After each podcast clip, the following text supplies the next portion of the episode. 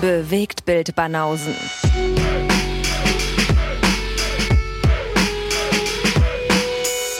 Filme, Kino und Serien, bis ihr kotzt. Zicke, zacke, zicke, zacke.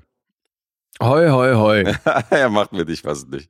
Ja, Oh, ich fasse es nicht, Alter. weil Alles andere wäre doch jetzt schon wieder unter Boykott gefallen. Dann hätte es den nächsten Vorwurf gegeben. Ja, so kenne ich dich ja gar nicht. Und normalerweise fällt, fällt ja immer alles unter Boykott, ja. Ja, einstimmen und so ist ja eher nicht so dein Ding.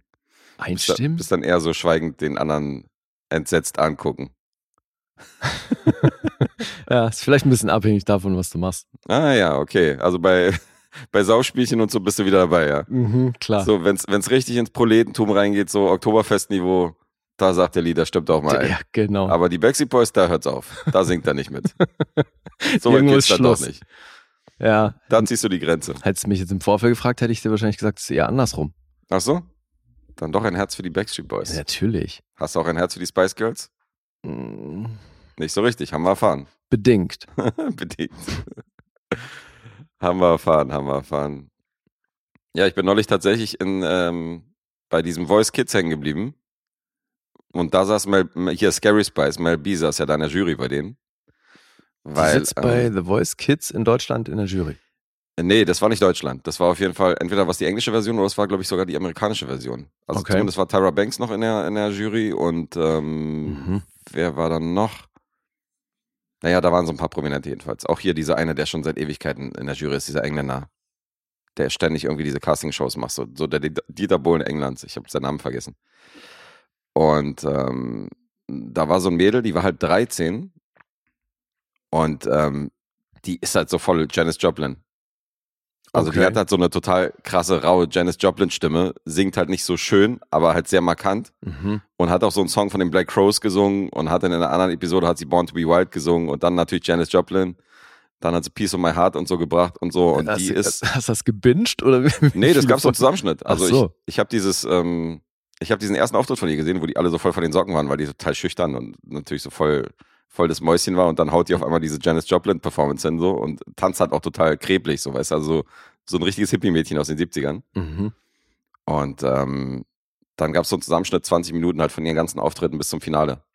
Und die habe ich mir dann reingezogen. Insofern äh, ist ganz lustig, dass du gerade, ähm, ja, das war der Übergang von den Spice Girls, weil sie halt auch einer von denen ist, die in der Jury saßen und gesagt, gesagt haben, alter Falter. Ach, Heidi Klum war noch, genau, Heidi Klum war auch noch in der Jury. Okay. Und ähm, die Kleine ist krass.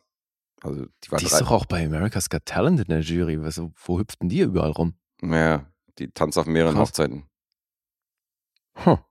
Hast du ihr Halloween-Kostüm gesehen dieses Jahr? Das ist ja mal ein ziemliches Highlight auf jeden Fall, was die da, was die da Ja, zaubert. habe ich dieses Jahr nicht mitbekommen. Was hat sie gemacht? Hast du nicht mitbekommen. Naja, die hat halt so ein Kostüm gehabt, wo sie noch so einen riesen Wurm an ihrer Seite hatte. So praktisch so ein, so ein Geschwülz, das so aus ihrer äh, rausgewachsen ist und dann war neben ihr noch so ein lebensgroßer Wurm. Voll krasses Kostüm schon wieder. Und was war das? Ich weiß nicht. Also es war nichts, was ich zuordnen konnte. Aha. Aber es sah crazy aus. Okay. War schon abgefahren. Also das Next Level Shit, was die sich da einfallen lässt. Ey, das Jessica Rabbit Kostüm, Alter, das werde ich nie vergessen. Das war ja, Mhm. das war ja hammerhart. Ja. Ja, die hatte schon wirklich ein paar richtig coole Kostüme über die Jahre. Ja, auf jeden Fall. Hast du auch schon mal, äh, du bist ja nicht so ein Fan von Verkleiden. Warst du schon mal Halloween mit einem Kostüm unterwegs? Hm, nee. Gar nicht, ja? Okay, abgefahren. Das ist ein krasses Gegenstück zu mir, weil ich hatte schon 20 Kostüme. Ja, Wie lustig. gut, wenn man sich anderweitig nicht verkleidet. Ich kann das ja schon nachvollziehen. Ähm, Aber ich habe es halt noch nie gemacht. Du als Schauspieler brauchst das nicht, weil du, weil du dich an deinen Rollen immer genug verkleidest. Dann Ja. musst du das nicht in deinem Privatleben Genau. noch tun. Nö, aber ich glaube, das würde halt bei mir wie irgendwie alles andere auch dann ausufern und äh, sinnlos teuer werden und so. Mhm. Nee. Du würdest dann, äh, du würdest dann natürlich wieder nach Perfektion streben und das könnte, Ja, ja, eben. okay, das ist so, ist ja manchmal gut, dass Lee hier in diesem Podcast nach Perfektion strebt. Deswegen klingen wir auch so, wie wir klingen und, äh, Ja, aber hey, das können wir mal anstreben für nächstes Jahr. Gehen wir als Rick and Morty. Als Rick and Morty gehen wir. Und ich bin natürlich der Alte, oder? Ist ja klar. Nee, das funktioniert Weil- ja weil- größenmäßig schon nicht. Dann müssen wir. Das, so, dann da- Morty sein, leider. Ja gut, man muss halt irgendwo Abstriche machen, entweder Größe oder vom Alter. So. Ich bin natürlich der Alte, wie geil. ja, wärst du lieber Rick? Und das Problem ist bei uns beiden, dass wir den Alten ähm, nicht spielen können, weil wir nicht auf Kommando rülpsen können. Insofern fehlt da schon, fehlt da schon ein sehr großer Teil der Performance. Ja, und Bier trinken ist auch nicht so gut. Ja, das, ja, da müssen wir sehr improvisieren, das stimmt. Da müssen wir richtig improvisieren. Also das muss man, muss man schauspielerisch müssen wir da ein paar Schippen drauflegen. Na gut. Gucken wir mal. Naja, gäbe ja noch andere Optionen. Und du bist natürlich immer noch auf dem neuesten Stand, was die Rick and Morty Folgen angeht. Ja, ja. Ja. Klar. Krasser Typ. Wo sind die denn jetzt? Welche Staffel? Sechs, Alter, sechste Staffel schon. Krass. oder? Äh, Fünfte oder sechste? Ja, ja, aber auf jeden Fall, also da kommt ja noch einiges. Die haben ja diesen ganz krassen Deal gemacht, wo es irgendwie hieß, jetzt kommen noch mindestens sieben Staffeln. Okay. Aber, Aber, es waren ja immer nur so sechs, sieben Folgen pro Staffel, oder? War das nicht so? nee, sind schon zehn, aber so, zehn. die lassen sich dann halt zwischendurch immer wieder mal ein, zwei Monate Zeit, bis die nächste kommt und so. Also der ist da schon, ja, sagt er ja selbst, er ist ein großer Procrastinator. Er schraubt in der Garage, hast du mal erzählt. Ja. Lustig. Na gut, Rick and Morty haben wir schon rezensiert. Insofern, das wird euch heute wahrscheinlich nicht erwarten. Aber vielleicht bringen wir ja die eine oder andere Serie. Ah, Oder ich finde, wir Film. können sehr gerne immer wieder zwischendurch Rick and Morty einstreuen. Aber es wäre halt so viel geiler, wenn du das auch gucken würdest. Ich hänge halt irgendwo in der zweiten Staffel. Ah, Okay. Bin halt richtig hinterher. Ja.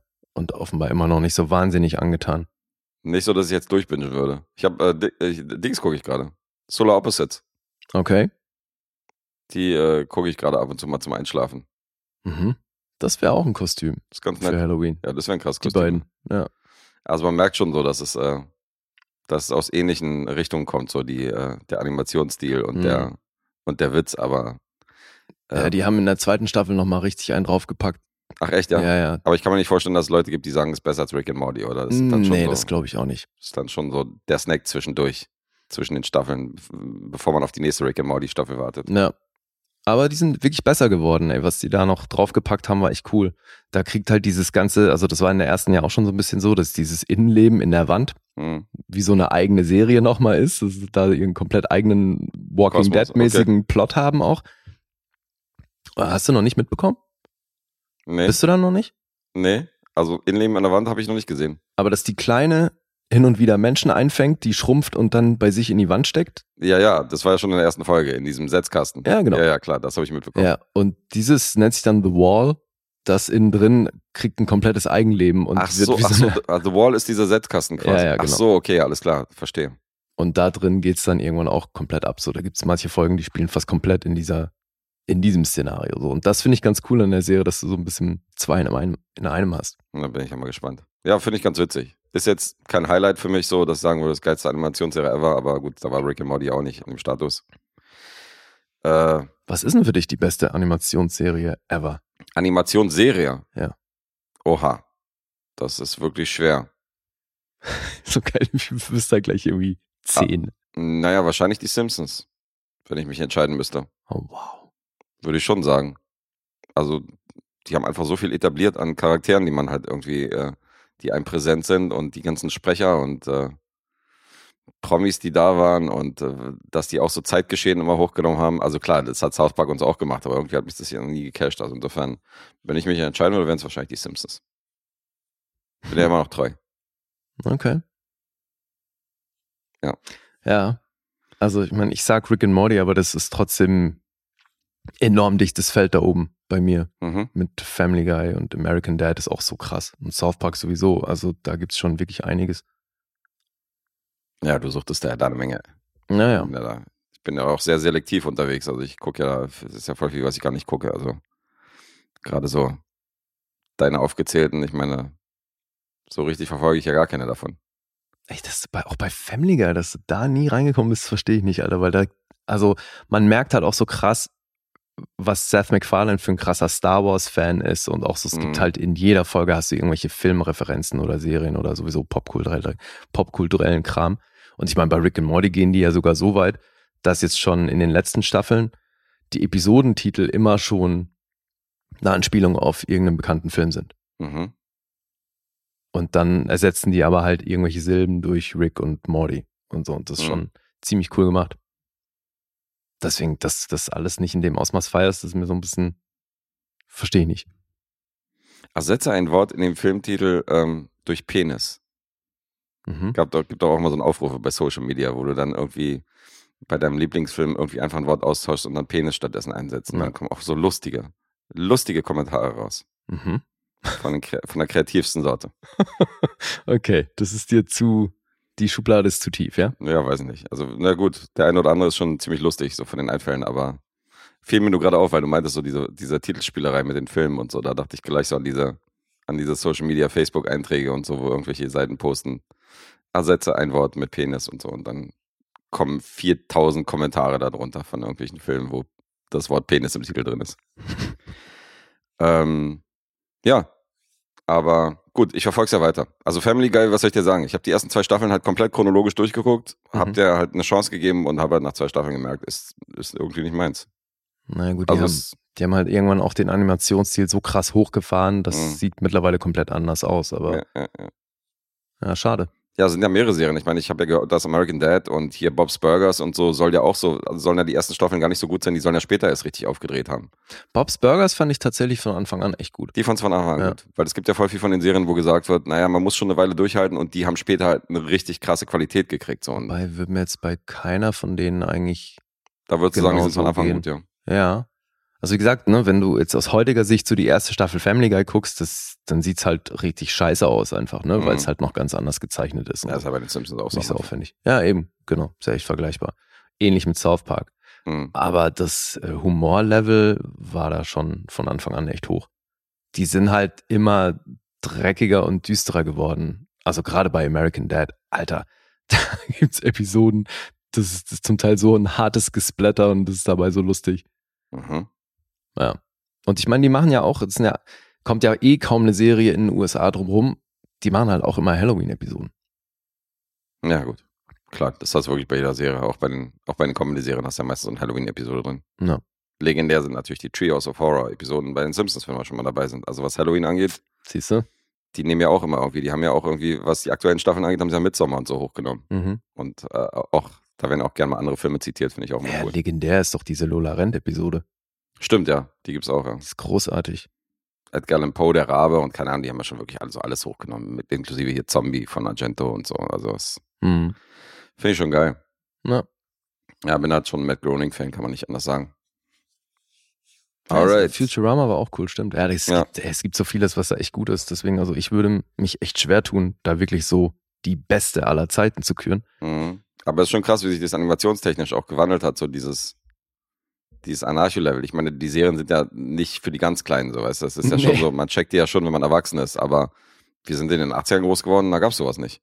Da gab's ja wirklich nur Biene Meier und Pinocchio und so, also so eine richtige Anarcho-Serien äh, in Zeichentrickform, liefen Mhm. damals nicht. Nee. Stimmt, ja, sind zumindest, also gab es in den USA doch bestimmt auch, oder? Weiß nicht, Aber- also in also- Filmform gibt's, gab's natürlich Fritz the Cat und so, so ein paar Sachen, aber äh, in den 70ern, 80ern. Mhm. Aber im Fernsehen, so als fortlaufende Serie, ist, glaube ich, Simpsons noch das, was annähernd damals schon sehr frech war für die eher konservative. Ja, ja, das, eher glaube ich auch, konservative dass die Fernsehen. am Anfang waren die ähnlich rebellisch unterwegs. Und dann South Park hat auf jeden Fall erstmal neue Maßstäbe gesetzt. Da, da sind wir uns einig. Na. Ja, und Family Guy wurde ja immer wieder gecancelt auch. Ja, stimmt. Ja, Aber die Banausen wurden nicht gecancelt. Wir sind immer noch am Start. ja, das ging zum Glück noch nicht. Nee, das ging noch nicht. Und insofern liefern wir auch heute wieder eine Episode. Und ähm, das ist wieder eine von denen, wo wir mehr gemeinsame Filme haben als äh, eigene. Mhm. Wir haben gerade mal ein eigenes Projekt, was wir, äh, wo wir nicht wissen, was der andere geguckt hat, und haben drei gemeinsame Sachen. Da stammen zwei Filme aus dem gewonnenen Punkteraten von äh, zwei Herren, die auf den ersten beiden Plätzen gelandet sind. Und äh, denen schulden wir noch zwei Rezensionen, die kriegen sie heute. Und dann gibt es noch eine Rezension als Auftragsfilm für den Monat November. Bin ich froh, hast du da den Überblick. Das ist kein Problem. Dafür machst du Sachen, die ich nicht kann. Insofern, äh, da ergänzen wir uns ja hervorragend. Ja, ja. Ja, das ist auch gut so. Wo wir uns nicht ergänzen, ist, den, ist meistens beim Filmgeschmack und beim äh, Auffassen und Punkte geben bestimmter Filme und Serien. Insofern bin ich sehr gespannt, äh, wie weit das heute auseinanderklafft oder vielleicht überraschend die Klingel ertönt. Wir werden sehen. Mhm. Denn wir fangen an mit dem Auftragsfilm von Olli für November und machen in der Serie weiter, weil in der letzten Episode hast du einen Film mit Ryan Gosling gehabt. Mensch. Und hier haben wir wieder einen Film mit Ryan Gosling, nur eine Episode später für die Fans. Und vielleicht sogar der gleiche Regisseur. Vielleicht ist das sogar der gleiche Regisseur. Es ist der gleiche Regisseur, es ist Damien Chazelles dritte Regiearbeit nach äh, Guy and Madeline on a Park Bench und Whiplash hat er nämlich La La Land gedreht im Jahre 2016. Mhm. Den hat er auch geschrieben. Und es gab rekordverdächtige 14 Oscar-Nominierungen daraufhin. Sechs hat er ergattert. Ganz kurz auch den für den besten Film. ja, so ein bisschen äh, das Schalke 04 unter den Filmen. Ja, ja, ja, ja. So ein, so ein kurzen Blink war er auf jeden Fall, hat er ja, Ja. Haben sie gejubelt. Kurz so, yeah! genau so. Ja, La La Land. Jetzt Mhm. hat Lee auch mal die restlichen 110 Minuten gesehen von dem Film, nachdem er nur 20 Minuten reingeschaut hat. Insofern bin ich sehr gespannt. Ich habe habe das natürlich rekapituliert. Es waren noch nicht mal 20 Minuten. War noch nicht mal 20 Minuten. Nee, es war ein kann mir- bisschen was über die Anfangssequenz hinaus. Ich habe mich schon gewundert, weil ich kann mir vorstellen, wo du ausgestiegen bist. Wahrscheinlich, genau, wahrscheinlich irgendwo in der Anfangssequenz, dass du dachtest, um, nee. Und, Nee, ähm, nicht in der Anfangssequenz. Die habe ich mir angeguckt. Ja, aber es ist interessant, weil äh, Damon Chazelle ja im Interview gesagt hat, dass er einsteigen wollte mit der gängigsten und wahrscheinlich generischsten Musical-Nummer aus dem ganzen Film, die ja groß ist, wo die Hauptcharaktere gar keine Rolle spielen, wo einfach Leute aus dem Nichts anfangen zu singen, so dass die Leute, die Musicals hassen, sofort wissen, wo die Reise hingeht, so dass Mhm. sie sofort wissen, okay, das ist hier nicht meins. Ja, Oder diejenigen halt sagen, okay, geil, weißt du, und ähm, Genau. er wollte die Segel setzen. Ja. Und, und die Latte aber auch entsprechend hochlegen, also weil das sollte schon auch, war schon auch die Absicht, da eine sehr große Nummer und sehr aufwendige Nummer draus zu machen, was Ja, ja, ja. auch geworden ist. Also ich Mhm. meine, die Choreografie und der Ort, an dem er spielt, ist halt schon super krass. Ja, ja, Aber ja, damit gibt er auf jeden Fall die Tonalität vor. genau. Und da muss man halt in der Stimmung für sein, finde ich. Ja, ja, gut. Also geht mir zumindest so. Trifft ja auf viele Genres und viele Filme hin. Also ich weiß nicht, also auch ja, so. ich habe das auch mal reflektiert daraufhin, Mhm. weil ich mir noch gedacht habe, so, ah, okay, ich habe auch irgendwie nicht immer Bock auf ein krasses Drama und so. Mhm, genau. Und dann bin ich das mal durchgegangen und es gibt zwei Genres, da sage ich nie nein. Und das ist Comedy und Science Fiction. Okay, habe ich mir gedacht, dass so, genau, habe ich mir gedacht, dass da Horrorfilme auch nicht bei sind, weil das ist auch eine Nee. Sache, wo man so im richtigen Mindset sein genau, muss. oder muss man auch in der Stimmung für sein, finde ich. Und ich habe halt, glaube ich, noch nie erlebt, dass ich bei Comedy gesagt habe, so, nee, also auf Lachen habe ich gar keinen Bock. Also bei Comedy, bei den beiden Genres, da, das hätte ich bei dir auch getippt. Wenn Jan die Frage gestellt hätte im, im Offenes Board, Buch. da hätte ich gesagt, das ist auf jeden Fall einer der beiden Genres. Bei Sci- Science Fiction, okay, wäre ich nicht drauf gekommen. Auch wenn ich weiß, dass du es magst. Aber ähm, ja, hast du vollkommen recht. Erschwert, glaube ich, sogar manchmal die Sichtung von bestimmten Filmen, weil ähm, wir ja sagen, weil wir sagen, dass wir zur nächsten Episode bestimmte Filme gucken Mhm. und dann müssen wir einen Horrorfilm gucken, obwohl wir vielleicht gar keinen Bock haben, Horrorfilm ja, zu ja, gucken. eben. Das sind so Momente, wo der Film dann vielleicht äh, Abstriche kriegt, aber das geht eigentlich. Ob das, ja, bei mir ist das ähnlich. Ich habe auch nicht immer Bock auf jedes Genre, aber es ist nicht so ausgeprägt. Also es Aber gibt's eher, denn ein Genre, wo du immer Bock drauf hast? mh, weiß nicht, würde ich jetzt nicht sagen. Okay. Also sowas wie eben jetzt Comedy für mich. Nee, Kann ich weil auch bei einer Comedy kann ich mir vorstellen, dass ich jetzt irgendwie sage, oh nee, jetzt keinen Bock auf so eine, auf so eine seichte Scheiße, sondern ich brauche jetzt ein fettes Drama. Okay. Aber ähm, nee, ist tatsächlich nicht so ausgeprägt bei mir. Mhm. Also ich habe zum Beispiel, das siehst du ja schon an meiner, ist jetzt ein bloßes Beispiel, das siehst du schon an meiner Badewannenliste, die ja schon im Vorfeld stattfindet, was ich in den nächsten sechs Filmen gucke. Und das ist ja dann auch wirklich, die Reihenfolge bleibt ja dann auch gleich. Ich sag ja nicht, ach nee, ich habe doch keinen Bock auf den Western, ich gucke jetzt doch den anderen oder so, sondern Das finde ich so abgefahren, ey, dass du dir im Vorfeld schon festlegst, wann du welchen Film guckst. ich stelle mich da ein. Naja, das hat ein bisschen damit zu tun, dass ich, äh, dass ich versuche zu variieren. Nicht der Ja, gleiche Schauspieler hintereinander, weißt du nicht ich kann den Genre. Ansatz verstehen, aber bei mir ist es eben so krass Stimmungssache, Ja. welchen Film ich jetzt gucke. Und ja, das ist tatsächlich dann manchmal schon eine Herausforderung, die Filme, die wir so im Monat aufgetragen bekommen, die eben zum richtigen Zeitpunkt dann auch irgendwie in der bestmöglichen Stimmung für diesen Film anzugucken. Klar, Und ja, da haben Horrorfilme tatsächlich oft das Nachsehen. ja, bin ich bei dir. Horrorfilme haben bei mir natürlich den organisatorischen Fakt, dass ich Horrorfilme nicht wie Alessandro tagsüber um 14 Uhr gucke. Das finde ich halt albern. Also ich finde, bei Horrorfilmen muss es zumindest dunkel sein draußen, weißt du, und es sollte so mitten in der Nacht sein, damit die Atmosphäre da aufkommt. Er macht das ja, um sich selbst zu schützen. Ja, ja, klar, wir wollen ja nicht, dass er irgendwelche psychischen Schäden davon trägt. Ja, Insofern ist das auch fein. Also kann er, kann er gerne machen. Aber ich würde also ich würde mir keinen Horrorfilm um 14 Uhr angucken. Habe ich noch nie in meinem Leben gemacht. Okay. Insofern, das würde ich schon wieder albern finden. Mhm. Das kann aber auch trotzdem funktionieren. Also habe ich ja schon ein paar Mal gemacht. Ja, gerade wenn es so Psychohorror ist und so, der auf anderen, der auf einer anderen Basis funktioniert, dann, dann geht das. Aber wenn das so über die Stimmung, über die Atmosphäre geht und der ganze Film fast im Dunkeln spielt und du guckst ihn, während die Sonne da reinscheint, ist dann wiederum ein bisschen albern. Also Hm. ist filmabhängig. Ja, ja, ja, klar. Ist nicht die beste Voraussetzung, das stimmt schon. Auf jeden Fall. Aber steigen wir doch bei La La Land ganz an den Anfang an, bevor wir über diese Anfangsszene reden. Wir sehen ein 4 zu 3 Bild, wo die Produktionsfirmen erstmal vorgestellt worden sind im Zentrum, was schon ein bisschen retro aussieht. Also es ist ein Schwarz-Weiß und es sieht so aus wie, wie äh, die Klassiker von damals. Mhm. Und dann kommt der Schrift, Schriftzug in groß, in CinemaScope und das Bild wird groß. Fand ich schon richtig gut. Und los geht's mit der Ja, wahrscheinlich. und es wird vor allem bunt. Es wird bunt, genau. Es wird sehr bunt. Und dann kommt diese besagte große Szene, die bei über 40 Grad gedreht worden ist übrigens. Heißester Tag des Jahres. Heißer Tag des Jahres und wir sind natürlich in Los Angeles und wir sind auf dem Freeway. Ja, und passend dazu heißt der Song, der performt wird, auch Another Day in the Sun. Genau. Und wir sehen, äh, wie die Leute da am Stau stehen, wie sich nichts irgendwie, es bewegt sich kein Meter da, äh, es geht nicht voran und es ist schweineheiß und jeder in seinem Auto macht so sein, macht so sein Ding, Schauspieler lernen ihre Lines, äh, andere, also es kommt, verschiedene Musikrichtungen kommen immer aus den Autos, du hörst da Mhm. immer so die Kamera da lang schwenken und dann hörst du aus dem einen hörst du Hip-Hop, aus dem anderen hörst du irgendwie House und dann hörst du irgendwie Jazz und ähm, dann steigen die Leute plötzlich aus aus den Autos und fangen an zu singen und tanzen auf ihren Dächern. Das ist die erste Musical-Nummer des Films. Mhm.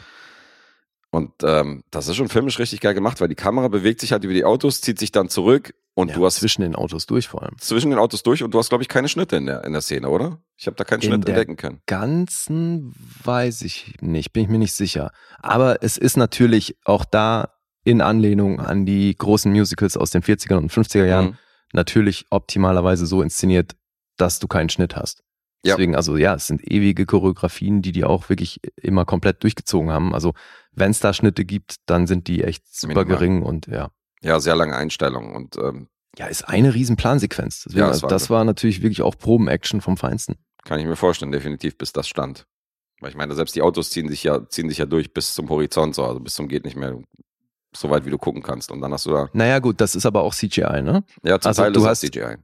Na, zum Großteil sogar. Also du hast gerade mal 30 Tänzer Mhm. in der Sequenz, Mhm. was jetzt für Musical-Verhältnisse nicht wahnsinnig viel ist. Ne? Aber es Oder- ist schon durch den, durch den Dreh und durch die Dynamik ist das, wirkt das schon, als wären das viel mehr. Also Ja, ja. das hat schon. Und eben, sie haben es dann hinten raus ja clever mit CGI auch gelöst. Aber allein, also auf dem engen Raum ja auch, ne? Weil du hast, glaube ich, zwei, drei Autoreihen Mhm. und dann wird da auf engstem Raum auf dem, auf dieser Freeway-Zufahrt, wird dann da getanzt. Ja, und eben auf den Autos, durch die Autos, um die Autos rum und das ist schon ziemlich aufwendig gemacht. Auf alle Fälle. Und ich muss zugeben, also ich war im Kino drin bei der, bei der Szene. So, ich war da. Ich habe dann so mit meinem Fuß gewippt und fand das schon, fand das schon äh, einen enorm energischen oder beziehungsweise einen sehr äh, schwungvollen Einstieg in den Film und äh, mir hat das gefallen. Und ich bin ja zum Beispiel auch einer, der kein Problem damit hat, dass ein Film gesungen wird. Erst recht nicht in einem Musical. Wenn du darauf vorbereitet bist und du weißt, dass es ein Musical ist. Ja, das ist der Punkt. Ja, aber es gibt halt Leute so, die mögen halt nicht, wenn ein Film gesungen wird. Und dann gucken ja, die sich La La dann, Land aber an und sagen, was das für ein ein Scheiß. Musical, also Ja, klar. sind selber schuld. Ja, natürlich selber schuld. Aber es gibt ja immer wieder die dann, äh, die, die es dann auch wissen wollen, so weißt du, die, die sich dann, die es dann äh, Halloween auch zum neunten Mal angucken, nachdem sie irgendwie die letzten sieben Male schon gesagt haben, was ein Scheiß. Also, und so ist es auch bei Leuten, die Musicals nicht mögen, natürlich werden die den Film nicht mögen. Also, hier wird gesungen. Und ich habe ja mit Singen in Filmen, auch bei Disney-Filmen und so, habe ich ja immer kein Thema mit. So, da gibt es ja viele, die sagen so, ah, wenn die, wenn die da nicht gesungen hätten, dann wäre es ein richtig geiler Film. Mir ist das Latte, wenn das passt und das gute Songs sind, dann ist das cool für mich. Ja, bei mir so ein bisschen mh, situationsabhängig, also vom Mhm. Film, wie es aufgezogen ist. Mhm. Aber so generell habe ich da auch kein Problem mit. Mhm. Ich würde mich sogar als. Also ich würde ich würd mal sagen, dass es mehr verfilmte Musicals gibt, die ich gut finde, als die, die ich schlecht finde. Also es gab tatsächlich wenig vereinzelt, wo ich sagen würde, die gefallen mir nicht. Ich weiß, dass ich Into the Woods zum Beispiel fand ich gar nicht gut. Ja, den fand ich auch schwierig. Der hat mich genervt, aber ansonsten habe ich echt eine Menge gesehen, äh, die mir gefallen und die auch bei mir zu Hause im Regal stehen. Aber ich bin da schon ein kleiner Fan. Ja, also jetzt, wo du das sagst, bei mir kommen die im Schnitt eigentlich auch eher gut weg. Mhm. Ja. Also gerade so die Großen, die man kennt, so Chicago und so, die Miserable, die fand ich schon, fand ich schon gut. Ja, Les Miserables, ich habe noch nie gesehen. Ach, den hast du nicht geguckt? Okay, abgefahren. Kennst du denn irgendeine von den Verfilmungen? Also die, die älteren?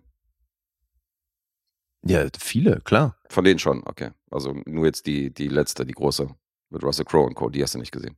Ach, du meinst jetzt von Les Miserables Ja, ja, generell? ich französische, dachte, du oder? meinst jetzt die Musicals, um die es hier auch geht. Nee, nee, so. ich meine Le Miserable. Nee, Okay, noch gar, also noch gar nicht mit der Thematik. Nee, befasst. ich kenne den Stoff, Mhm. Aber ähm, habe das, glaube ich, noch nie in Filmform gesehen.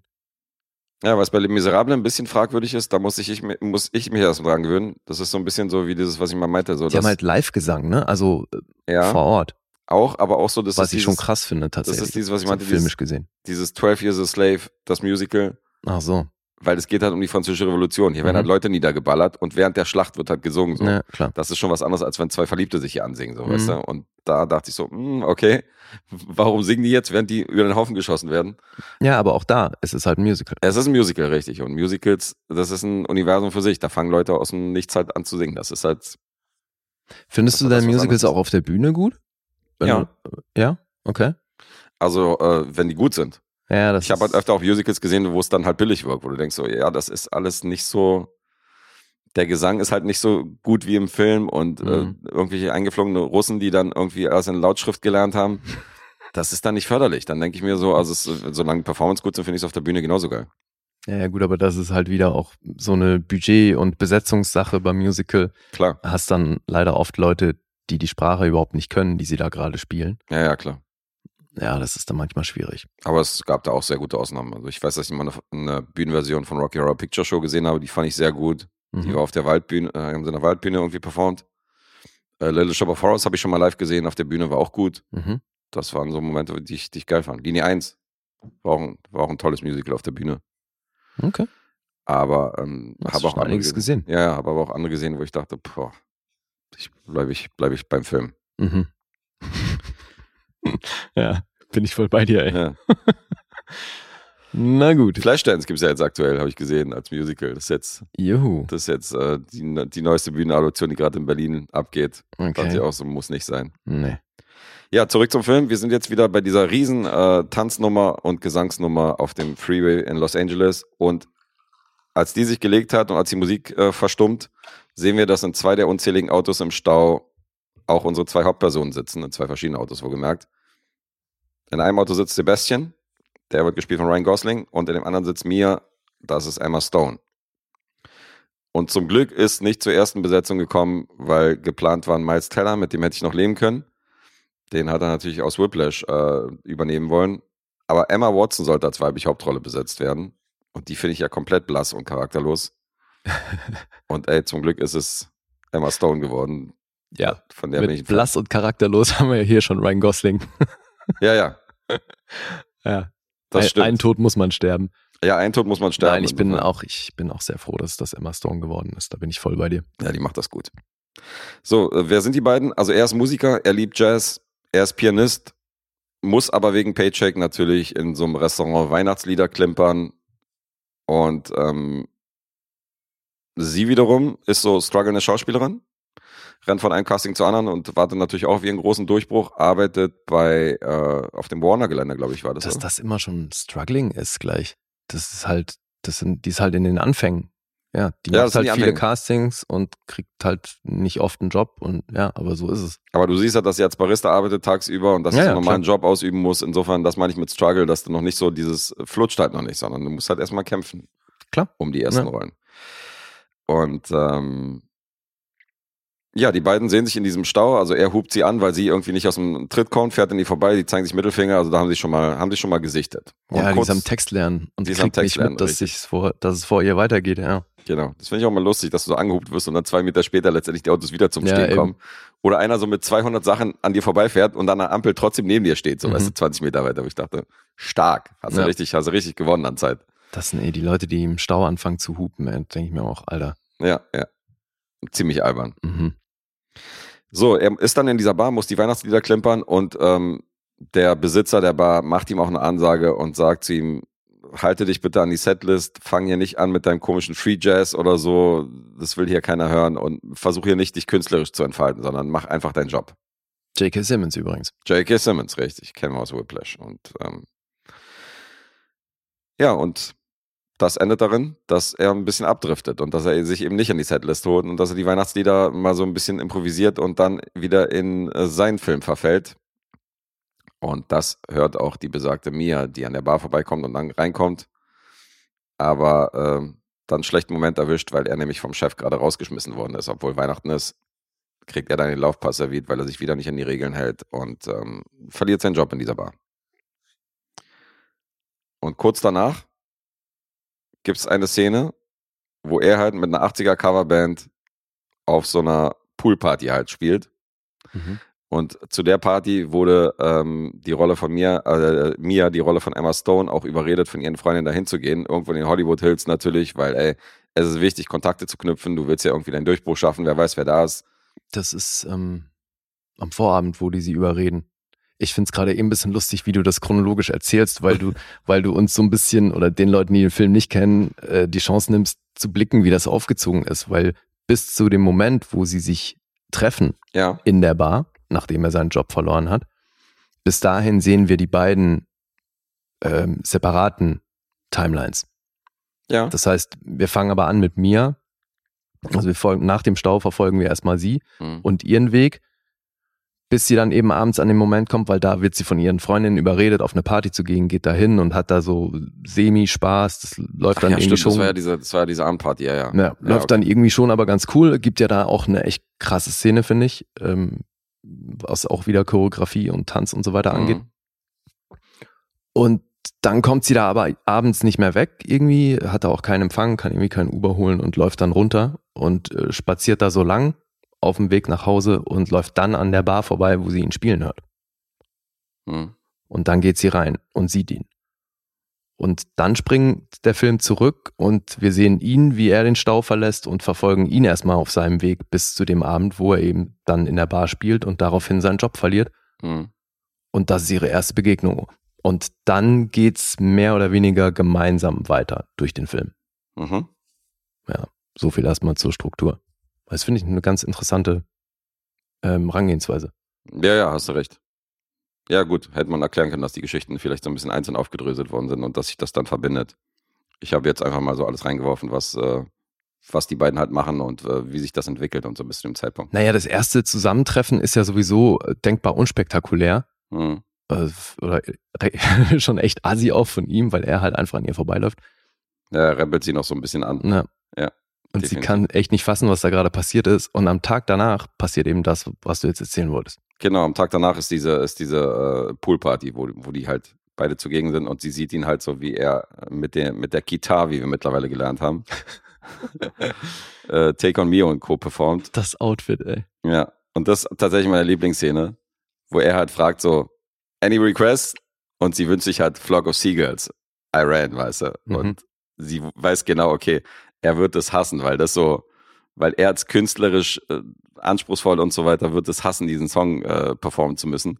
Und er verdreht schon die Augen und sie geht halt völlig ab und äh, singt halt zu diesem Song mit und so. Und das Ja. ist schon wahnsinnig charmant, wie sie das macht. Finde ich schon richtig geil. Und dann pustet, sich, pustet sie sich so die Haare weg und äh, geht dann einfach aus dem Bild so raus, während der Song noch läuft. Das Ja. fand ich schon richtig genial. Und äh, ja, so langsam finden die sich interessant. Und äh, sie arbeitet nach wie vor auf dem Warner-Geländer, glaube ich, als Barista und serviert Mhm. der Kaffee. Und dann verfolgen wir den beiden. Und La La Land ist halt deren Geschichte von, von Mia und Sebastian. Und ähm, nicht nur eine tiefe Verbeugung vor äh, vielen klassischen Hollywood-Geschichten wie Film, sondern ähm, wie Film und Musicals natürlich in erster Linie. Aber es ist auch eine Liebeserklärung an den Jazz, würde ich sagen.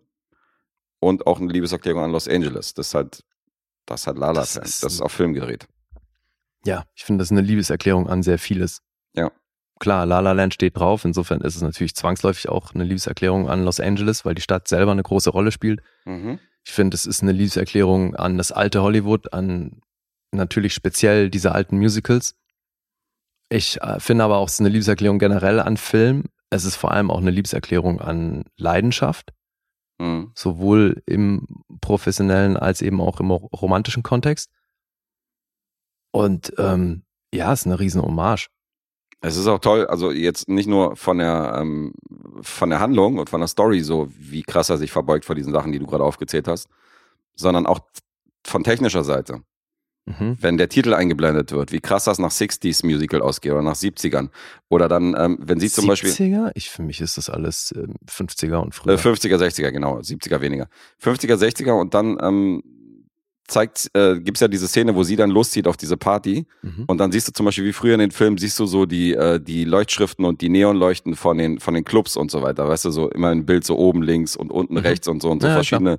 Und das sind so Spielereien, die werden ja heute kaum noch gemacht, sondern das ist halt wirklich altes Hollywood. Und Ja, ähm, der hat hier ganz vieles gemacht, was so nicht mehr gemacht wird. richtig, und das macht Chazelle krass, das muss man ihm lassen.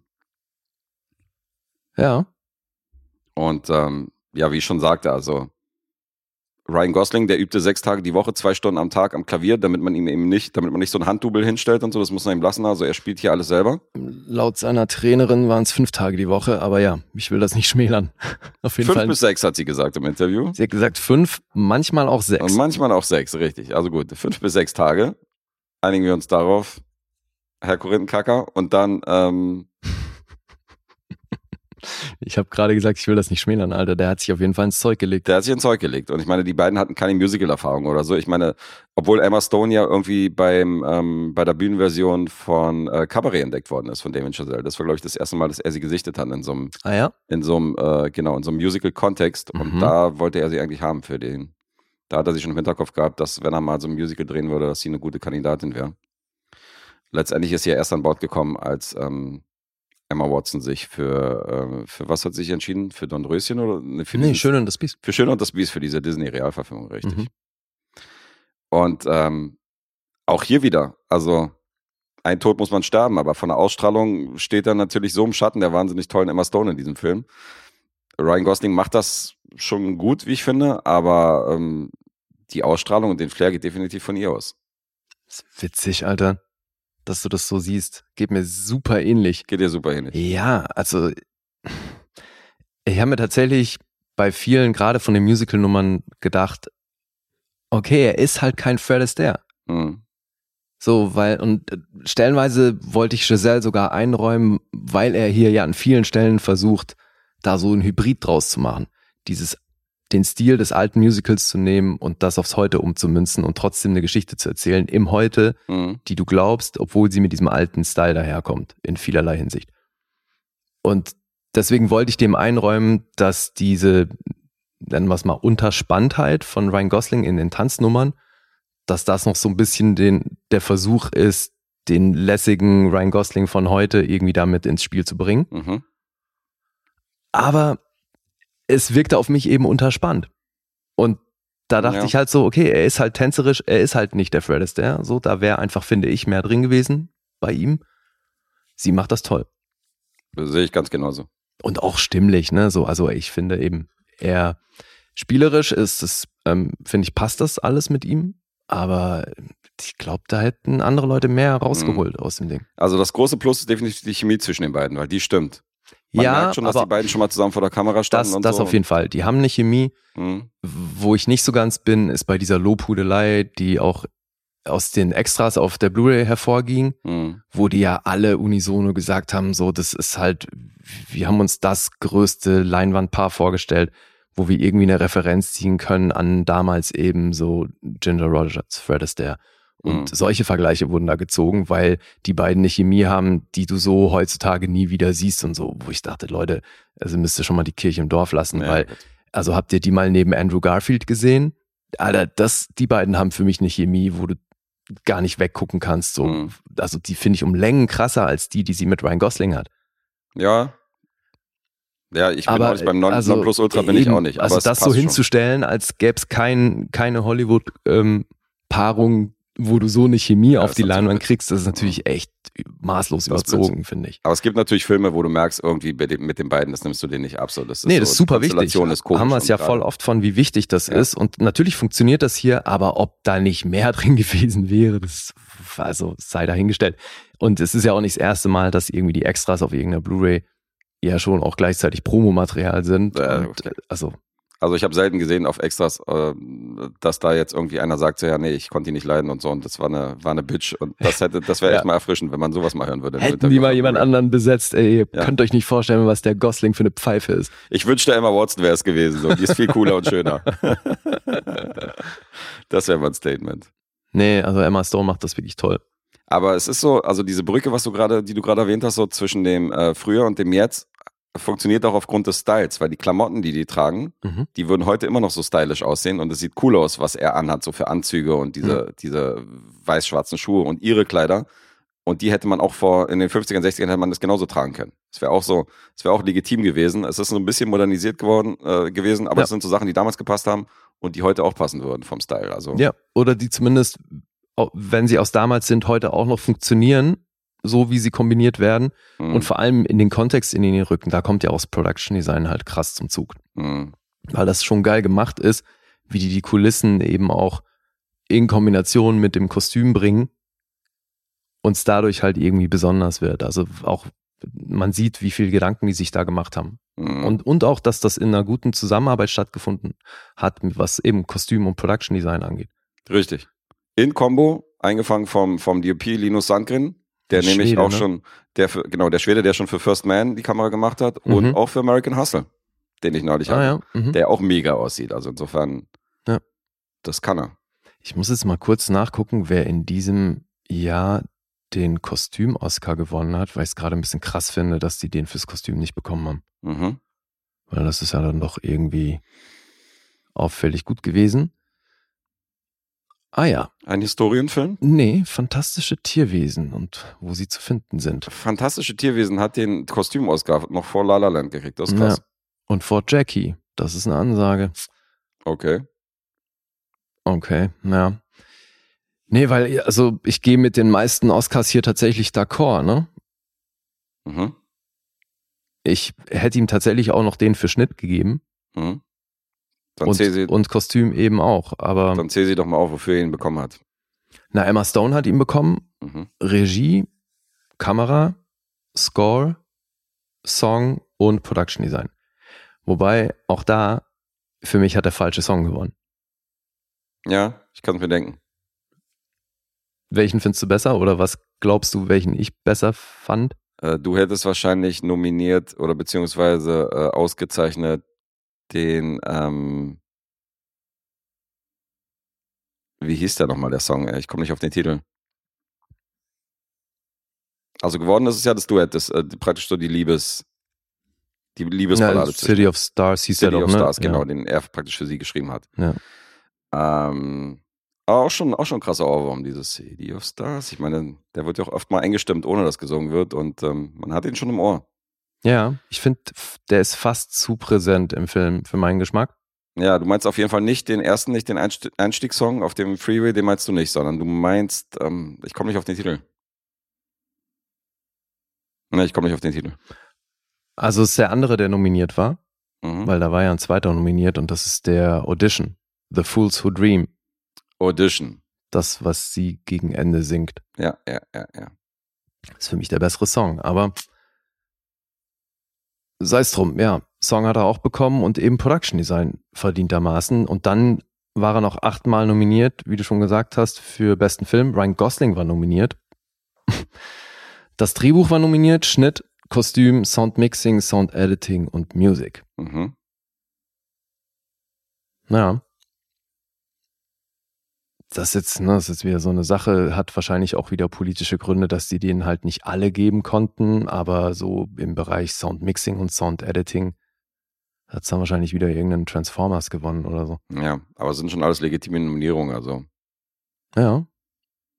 der hat sich schon was getraut. So, ein- so ein, Ja, zwar eben, also schon, man merkt halt auch, dass hier dieser Justin, oh, wie hieß er mit Nachnamen, der die Musik gemacht hat, dass der ja auch sehr eng und schon sehr lange mit Giselle befreundet ist und Mhm. dass das eh so für beide so ein krasses Herzensprojekt war. mhm.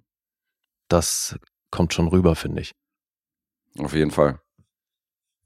Da haben wir noch, du hast J.K. Simmons erwähnt, wir haben noch ein paar äh, bekannte Gesichter, so in kleineren oder äh, etwas größeren Rollen, also als Nebenrollen. Rosemary DeWitt spielt die Schwester Mhm. von ähm, Ryan Gosling in dem Film. Ja. Finn Whitrock spielt mit. Kenne ich aus American Horror Story und so ein paar anderen äh, Filmen und Serien. Tom Everett Scott spielt eine Rolle. Den äh, kennt man aus The Thing You Do und ich kenne ihn aus, äh, aus Southland aus der Serie. Und dann haben wir noch John Legend, Naja, der hier mitspielt. Den sein man, Debüt gibt. sein Filmdebüt, richtig. Und äh, den kennt man eher als Musiker. Und der spielt ja auch einen Musiker. Und hier hat man natürlich so ein bisschen die Frage aufgeworfen, Tradition oder anpassen. Was soll man machen so, weil Ryan Gosling, ja, weil Ryan Gosling hält natürlich an der Idee fest, dass, dass so der alte Jazz, der klassische Jazz, äh, Ach so, Also er- inhaltlich meinst du genau, das? jetzt, er, er bekommt, also er gesteht sich ein, dass, dass der am Sterben ist, dass Jazz is dying, aber ähm, findet halt trotzdem so, er will halt, er mag halt diesen klassischen Jazz und will den auch spielen und sagt, er will irgendwann mal sein großer Traum ist, eine Jazz, ein Jazzclub aufzumachen, wo halt nur die Leute spielen, die halt was können und wo er der Meinung ist, dass das gut ist und jeder soll halt machen, was er will. Aber man darf halt Jazz nicht modernisieren, weil dann ist es kein Jazz mehr. Und ähm, John Legend hat halt eine andere Einstellung. Der sagt halt, man muss hier ein bisschen was anders machen, damit, äh, damit es eben nicht stirbt. Ja, und das ist natürlich auch so ein bisschen Metapher dafür, dass er sich gerne an Vergangenem festhält, Mhm. um eben selber nicht weitergehen zu müssen und so. Das hat ja schon auch ein bisschen noch eine andere Ebene. Ja, ja, klar. Plus kann man das nochmal hervorheben auf eine andere Ebene, indem man sagt, Hollywood-Musicals, weißt du, von damals, wo getanzt und gesungen wird, auch definitiv eine aussterbende Rasse schon seit langer Zeit. Ja. Und äh, sollte man jetzt daran festhalten oder macht man einen neuen Film ein bisschen in einem anderen Gewand, ähm, der aber das Ganze ein bisschen aufgreift. Insofern, auch hier haben wir ja so einen kleinen Remix. Und würdest du sagen, das ist es geworden? Was genau? Naja, also der, dieser Film jetzt, inwiefern ist der noch wie die alten Filme oder? der atmet den, der atmet den Geist der alten Filme. Aber es ist schon ja- so eine Art Hybrid, ne? Es ist, ein, es ist eine Art Hybrid, aber er schlägt diese Brücke zwischen, zwischen alt und neu. Aber er schafft schon tatsächlich den viel von damals Mhm. durch die Optik, durch das Setdesign. Auch die Songs sind ja nicht modern, so, weißt du? Das ist ja alles irgendwie, das ist ja alles so ein bisschen swingy. Ja, ja, total. Und, Und, da, ähm, deswegen die Musik, mit der John Legend da ankommt und für die er steht, die bricht damit ja auch voll. richtig, ja. Und es fühlt sich ja auch, also da gibt's ja eine Performance, eine größere, und die wirkt für mich tatsächlich wie so ein Fremdkörper in dem Ding. ja, soll's aber auch, glaube ich. Ja, ja habe ich dann Mhm. auch erfahren in den Extras, war tatsächlich der Plan auch, Mhm. dass sich das so ein bisschen falsch anfühlt in dem Film oder eben irgendwie passt nicht rein. Und das hat funktioniert. Und auch hier ist Emma Stone toll, weil sie steht im Publikum und einerseits ist sie so stolz auf ihn, weißt du, und dreht sich um und guckt halt, wie alle begeistert sind. Mhm. Andererseits weiß sie, er verkauft sich gerade Mhm. und das sind nicht mehr seine Träume und irgendwie findet sie das auch nicht so geil, was er gerade macht, so und mag das viel lieber, was er sonst macht. Auch die Szene, wo er in dieser Jazzbar, weißt du, wo sie, wo sie halt irgendwie so Freestyle-mäßig zu tanzt und er an diesem Klavier steht, weißt du, diese Montage und so, Ja. ist, ist mega, wie sie da, äh, wie sie da abgeht zu diesen, zu diesen Jazz-Sounds und so, die ist einfach, die ist einfach super. Also der Oscar ist mehr als verdient. Mhm. Aber ähm, Ja, Montagen Momente. gibt's hier natürlich echt viele im Film. Ja, Weil die erzählen ja auch einen gewissen Zeitraum und die Beziehung zwischen den beiden entwickelt sich. mhm. Und am Ende geht's drum, ob man das kombiniert bekommt. Die Leidenschaft zum Beruf und die Leidenschaft in der Liebe und die unterschiedlichen Herangehensweisen und und und. Richtig. Also es kann nicht schaden, wenn man hier so einen kleinen romantischen Hang hat. Der ist natürlich ein bisschen schmalzig an der einen oder anderen Ecke und ähm, äh, es ist hier natürlich eine große Liebesgeschichte zwischen diesen beiden Hauptcharakteren und es wird gesungen. Also es ist bestimmt nicht für jedermann, aber Was macht denn für dich, wa- was hast du gesagt, schmalzig? Oder naja, schmalzig, schon? na, ein bisschen kitschig auf jeden Fall. Er ist schon einen oder anderen Moment kitschig, aber auch das kann ich verzeihen, weil die alten Hollywood-Musicals waren ja auch. Die waren ja auch so mit Zuckerguss obendrauf. Und ähm, ja, hier diese, äh, diese Observatory-Szene, so weiß nicht, ob ich die gebraucht hätte, weißt du, da, da habe ich mich auch gefragt, na, ist vielleicht ein bisschen zu viel des Guten. Mhm. Aber nachher denke ich mir, okay, früher hätte man das wahrscheinlich auch eingebaut und keiner hätte es hinterfragt. Insofern, Naja, auch das ist ja wiederum, geht ja auch aus den Extras hervor, eine explizite Hommage, diese Dream Dance Sequence, die Mhm. dann kommt, das ist ja in dem Planetarium, ja, war schon genau so beabsichtigt. Ja, aber okay, verstehe ich. Das ist das, was für dich kitschig wirkt. ja, das kippt dann so ein bisschen in dieses komplett Surreale. Also wo du dann, ich meine, es ist ja sowieso immer künstlich, wenn du, wenn du gerade so diese, diese Endmontage, wo ich jetzt nicht groß drauf eingehen will aus Spoilergründen, aber ähm, da hast du ja schon diese artifiziellen Kulissen so, wo du siehst, Mhm. okay, das ist ein Studio, weißt du, das ist eine Bühne, das Ja. ist teilweise aufgemalt und so der Hintergrund. Aber in dem Moment ist es dann so, weiß nicht, es wirkt befremdlich so, das hebt dich irgendwie so, Aber soll's ja, das ist ja das ist der, metaphorisch. der, das ist ja der komplette Epilog. ja, ja, klar. Der steht ja für sich, Mhm. weil es ja eine Art Traumsequenz ist. Genau. Und deswegen, ich finde das stimmig. Aber die Stelle ist doch keine Traumsequenz, deswegen fand ich so ein bisschen außerhalb der Reihe. Welche Stelle meinst du jetzt? Na, die Stelle im Planetarium. Ach so, nee, stimmt. Die ist keine Traumsequenz, ja. Und das, und das äh, finde ich so ein bisschen, also die äh, brach so ein bisschen aus für mich. mhm. Das fand ich dann zu viel. Das fand ich dann zu kitschig. Okay, verstehe. Das war vielleicht die einzige Szene, wo ich, wo ich so ein bisschen meine Probleme mit hatte, aber der Rest, also gerade so die Endsequenz war mega gut. Die fand ich wiederum richtig gut. Wo man halt so, wo man halt nochmal eine Verbeugung hatte und so von wegen dieses, diese What-If-Geschichte, ohne jetzt doch spoilern zu wollen, aber es ist schon, ist schon geil gemacht. Mhm. Na, die ist toll. Ist halt auch echt ein Tritt in die Eier Für? für den Zuschauer, finde ich. Ach so, ja. Aber auch hier spielt er ein bisschen mit deinen Erwartungen, weißt du, es ist eben, hier zeigt, hier macht er wieder was, was zeitgemäßes, Chazelle, indem er, indem er eben Ja, ja. was anders macht, so in diesem Mhm. Film. Wie ging's dir jetzt bei der richtigen Sichtung? Äh, Gut, sehr gut. Ich fand den toll. Fand's ihn auch toll. Mhm. Schön. Ja, eben. Also alleine, was der filmisch macht, also mal, weißt du, weil du kannst ihn, glaube ich, äh, auf vielerlei Hinsichten gucken so. Und der hat natürlich, zum einen kannst du dir einfach diese romantische Geschichte reinziehen. Mhm. Und dann kannst du aber halt auch all das sehen, was Chazelle am, am Kino liebt. Mhm. So diese ganzen Elemente und wie er sich eben dann verbeugt vor all diesen Dingen. Und da gibt's halt unzählige Hommage-Momente und Also wenn man Filmfan ist, kriegt man dann, hier schon dann, einiges eben, dann findest du hier halt echt eine Menge drin. So. Das, das schon echt gut. Ja, das sehe ich genauso. Macht er richtig gut, ey. Deine Freundin neben dir im Kino sitzt, äh, kann, kann die Liebesgeschichte verfolgen, schmachtend und äh, du hast trotzdem Spaß an den vielen Hommagen und äh, an den Verbeugungen. Ja, und ich, also durch Emma Stone funktioniert diese Liebesgeschichte für mich auch. Ja, ja, klar. Also wenn das jemand anders wäre, dann, dann ist fragwürdig, ob das so funktioniert hätte. Also die trägt wirklich diesen Film krass. Und macht sie wirklich gut. Ja. Deswegen, wie du schon gesagt hast, verdient der Oscar. Und Giselle ist ja knallhart der jüngste Oscar-Gewinner im Bereich Regie geworden mit dem Mhm. Ding hier, ne? Mit 32 Jahren und ein paar zerquetschen. Ja, crazy. Ja, schon abgefahren. Der sieht ja auch noch viel jünger aus als, als äh, 32. Der sieht ja wirklich noch total jung aus, wo du denkst, Alter, ist so krass. Du findest, der sieht jünger aus als Ich 32? finde, der sieht irgendwie aus wie Anfang 20. Er sieht super jung aus, der Kerl. Okay. Und dann inszeniert er hier diese großen Schauspieler in sämtlichen Filmen. So, ich denke so, Alter, krass. Ja, und ich finde es schon auch sehr sympathisch, wie durchkommt, was das für ein krasser Nerd ist. Ja, Das, das ist halt stimmt. schon auch einfach ein übler Filmliebhaber. Aber auch krass, also so, wenn du siehst, der ist halt erst 32, so wie krass hängen geblieben er ist. So in dieser alten Zeit, weißt du, siehst schon, das ist schon, Ne, was heißt hängen geblieben? Das ist halt das, was er am schönsten findet. Ja, aber es gibt ja- Filmen. genau, aber es gibt ja Leute, die sind so, so eine Nostalgiker und ich finde das ja immer sehr sympathisch. Das ist ja gar nicht von mir irgendwie werdend gemeint, sondern ähm, du merkst schon, der ist so ein bisschen eine alte Seele. So, der hätte schon Mhm. gern das Hollywood von damals auch miterlebt. So. Der ist halt, der wirkt von seinen Filmen, also auch First Man ist ja sehr Ja, klassisch. wobei, äh, den Film, den er hier als Lieblingsfilm gebracht hat, das war ja auch, ich meine, Ottos Lieblingsfilm, ne? Ach so, Sunset Boulevard oder? Nee, die Regenschirme von Ach, die äh, Regenschirme von Chabot, ja. Chabot. Ja, Genau. stimmt, stimmt. Mhm. Weil das ist ja, war ja hier auch zweifelsohne eine Rieseninspiration. Also allein was Ja. das Farbsetting angeht, ne, wie der hier ganz gezielt Farben platziert. Und Geneviève taucht ja sogar auf auf diesem, auf diesem Sheet, der Name. Einmal. Mhm. Also insofern ist er die Hauptfigur aus, aus Chabot. Also Ja. selbst da nochmal dezent eine Verbeugung. Ja, ja, eben. Also da findet man echt eine Menge. Ja. Ja, ist ein toller Film. Das freut mich, dass der bei dir auch gepunktet hat. Und beim Publikum hat er auch gepunktet. Also hat ein Budget von 30 Millionen gehabt, fast 450 Millionen Einspiel. Ja. Das lief. Ich kann mir auch da wieder vorstellen, dass die Oscars ein bisschen geholfen haben. Ja, geschadet hat's nicht.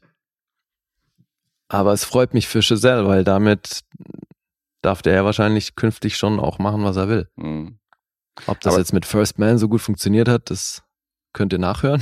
Ja, aber First Man war ja zum Beispiel auch ein sehr, sehr klassisch gedrehter Film, ohne große Spielereien links und rechts, weißt du, ohne jetzt, ohne jetzt so riesen, riesen Fass aufzumachen. Also ich finde, der ist so ein bisschen von, von seiner Handschrift, wirkt Ja. er wie so ein Filmemacher von damals, so von den Filmen, die er macht.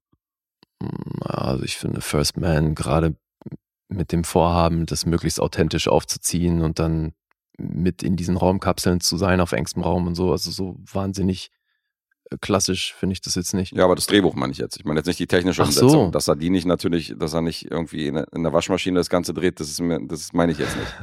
Sag ich meine, dass das Drehbuch relativ straight ist, dass das jetzt nicht so ein Ja, aber war das nicht sogar der erste, so den er nicht Club, selber geschrieben hat? in den First- 50ern nicht War das nicht bei First Man so, dass er den nicht selber geschrieben hat? Ja, Das weiß ich gar nicht mehr. Muss ich mal in deine Rezension nochmal reinhören. Ja. also basierte ja eh auf dem Roman von dem anderen. Hm. Deswegen, ich glaube, also mit La La Land kann man das eh nicht vergleichen, weil das ist halt, das merkst du so krass, das ist halt komplett sein Baby so. Das hat er jahrelang mit sich rumgeschleppt. Mhm. Ja, und das kommt rüber, finde ich. Definitiv. Der macht Spaß. Also man hat schon irgendwie den Film über, wenn man so Musicals mag, hat man schon so ein Grinsen auf den Lippen und Wip mit den Zehen, der erfüllt seinen Zweck. Also guter Film. Oder tanzt auf dem Sitz. Ja, oder Tanz auf dem Sitz, wenn man besonders extrovertiert ist. Ja. Alright, hast du noch was? Nee. Na dann bleibt uns zu sagen, schönen Gruß an Olli und wir bringen die Punkte. Ja. Ich muss gestehen, ich habe gerade nicht auf dem Schirm, wie viel er auf IMDb geholt hat. Beim Metascore geht's bei mir los. Na gut, IMDb hat er 8,0. Ah, 8,0, okay. Ah, Metascore, Alter, 94. Das ist krass, ja. Das Hast ist so vor den amtlich. 94 geblendet, dass du den Rest nicht aufgeschrieben hast. Genau, kann ich gar nicht weitermachen. Ja. So, Rotten Tomatoes 8,7 von der Kritik und vom Publikum 4,1. Letterboxd 4,0. Alles sehr ordentlich. Die sind sich hier alle ziemlich einig. Mhm. Hm. Und jetzt geht's ans lustige Punkteraten. Boah, das ist wirklich schwer. Kannst du noch mal irgendwie ein Fazit raushauen?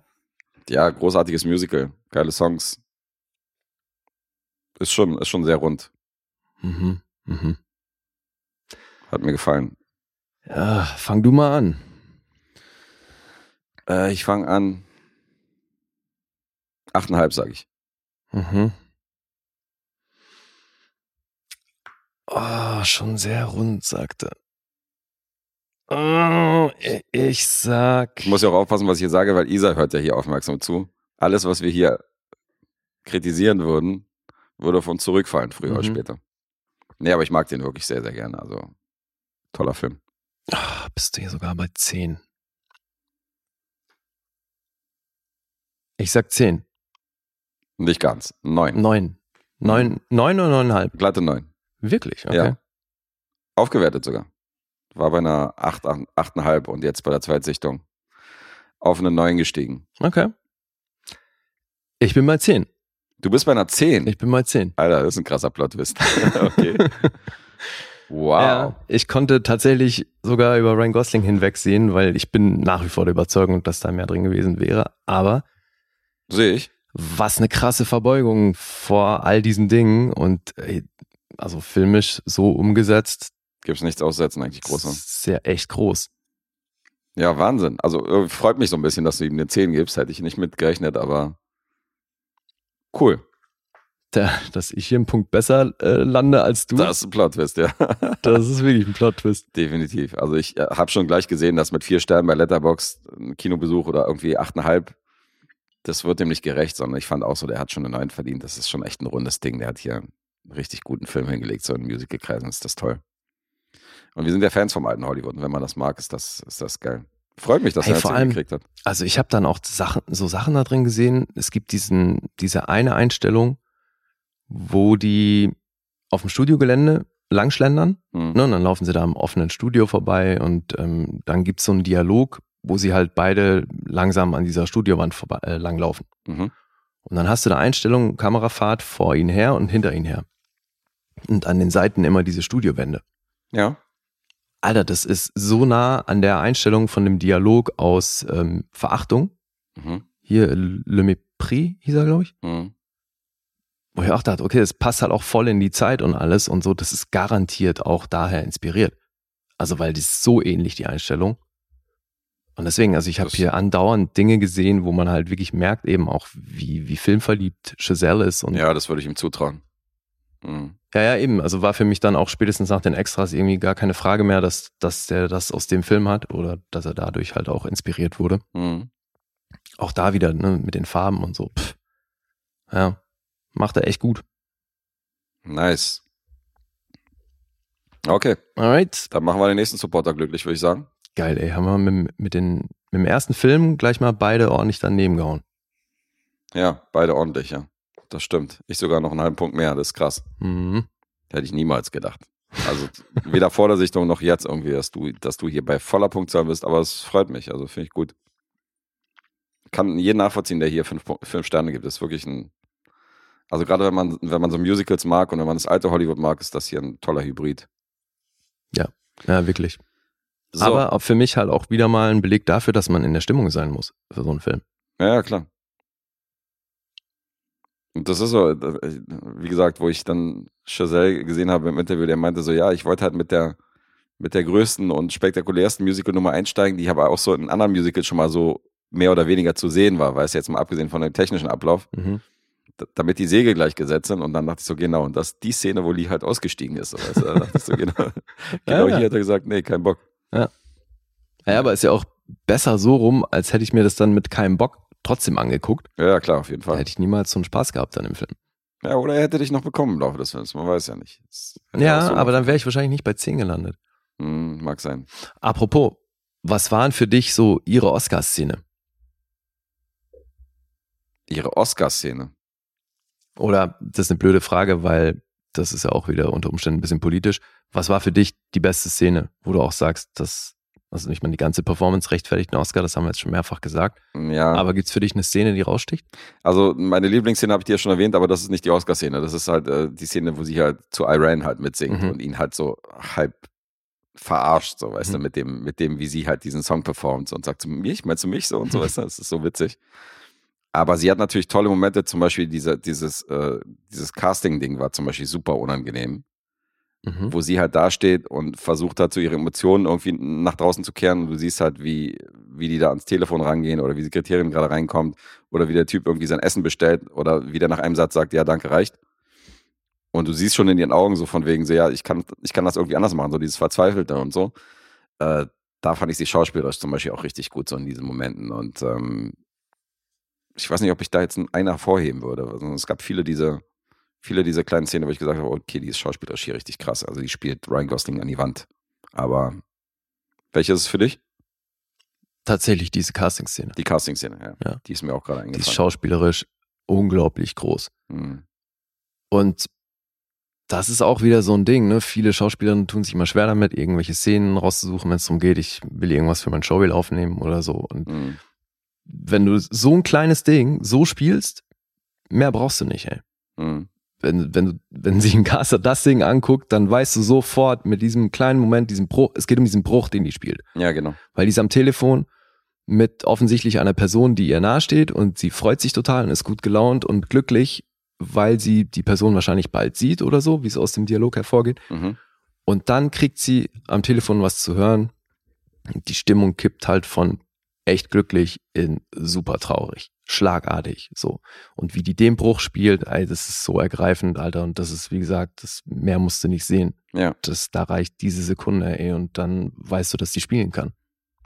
definitiv. Das ist echt groß. Ist auch toll, wie sie, wie sie, also dann an einer bestimmten Stelle im Film ist sie ja komplett resigniert und hat gar keinen Bock mehr, zu irgendwelchen Casting zu gehen Mhm. oder irgendwie ihre, diese Filmkarriere weiter zu verfolgen. Ja, weil sie vor allem keinen Bock mehr auf die Ablehnung hat. sie hat keinen Bock auf die Ablehnung. Sie hätte richtig. Bock auf den Job, aber sie sagt, ich kann mir das, ich kann mir das nicht mehr antun. Mhm. Ich stehe beim Casting, weil ja, das ist ja dann diese am Anfang die Szene, die halt so die Latte legt für, für die kommenden Castings. Ja. Sie spielt so eine krasse Performance, Alter, wo du einfach gar nicht weggucken kannst. Mhm. Und was passiert?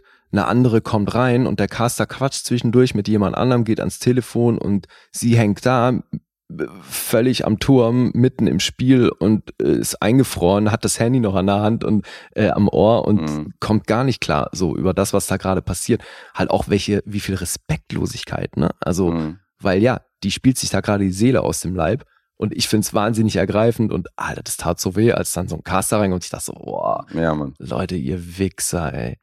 Das sind halt so die hässlichen Seiten von LA. Die werden halt auch gezeigt, weißt du, wie du halt wirklich rausgeschmissen wirst wegen irgendeiner Scheiße, weil du dich versuchst zu entfalten in, in dem, am, an, dem, an dem Piano, weißt du, in dieser Bar oder, oder sie halt alles gibt und dann trotzdem nur Ablehnung kriegt. So, das sind halt so die Momente, wo du sagst, ja, die Stadt kann halt auch wirklich hart sein, so, weißt du.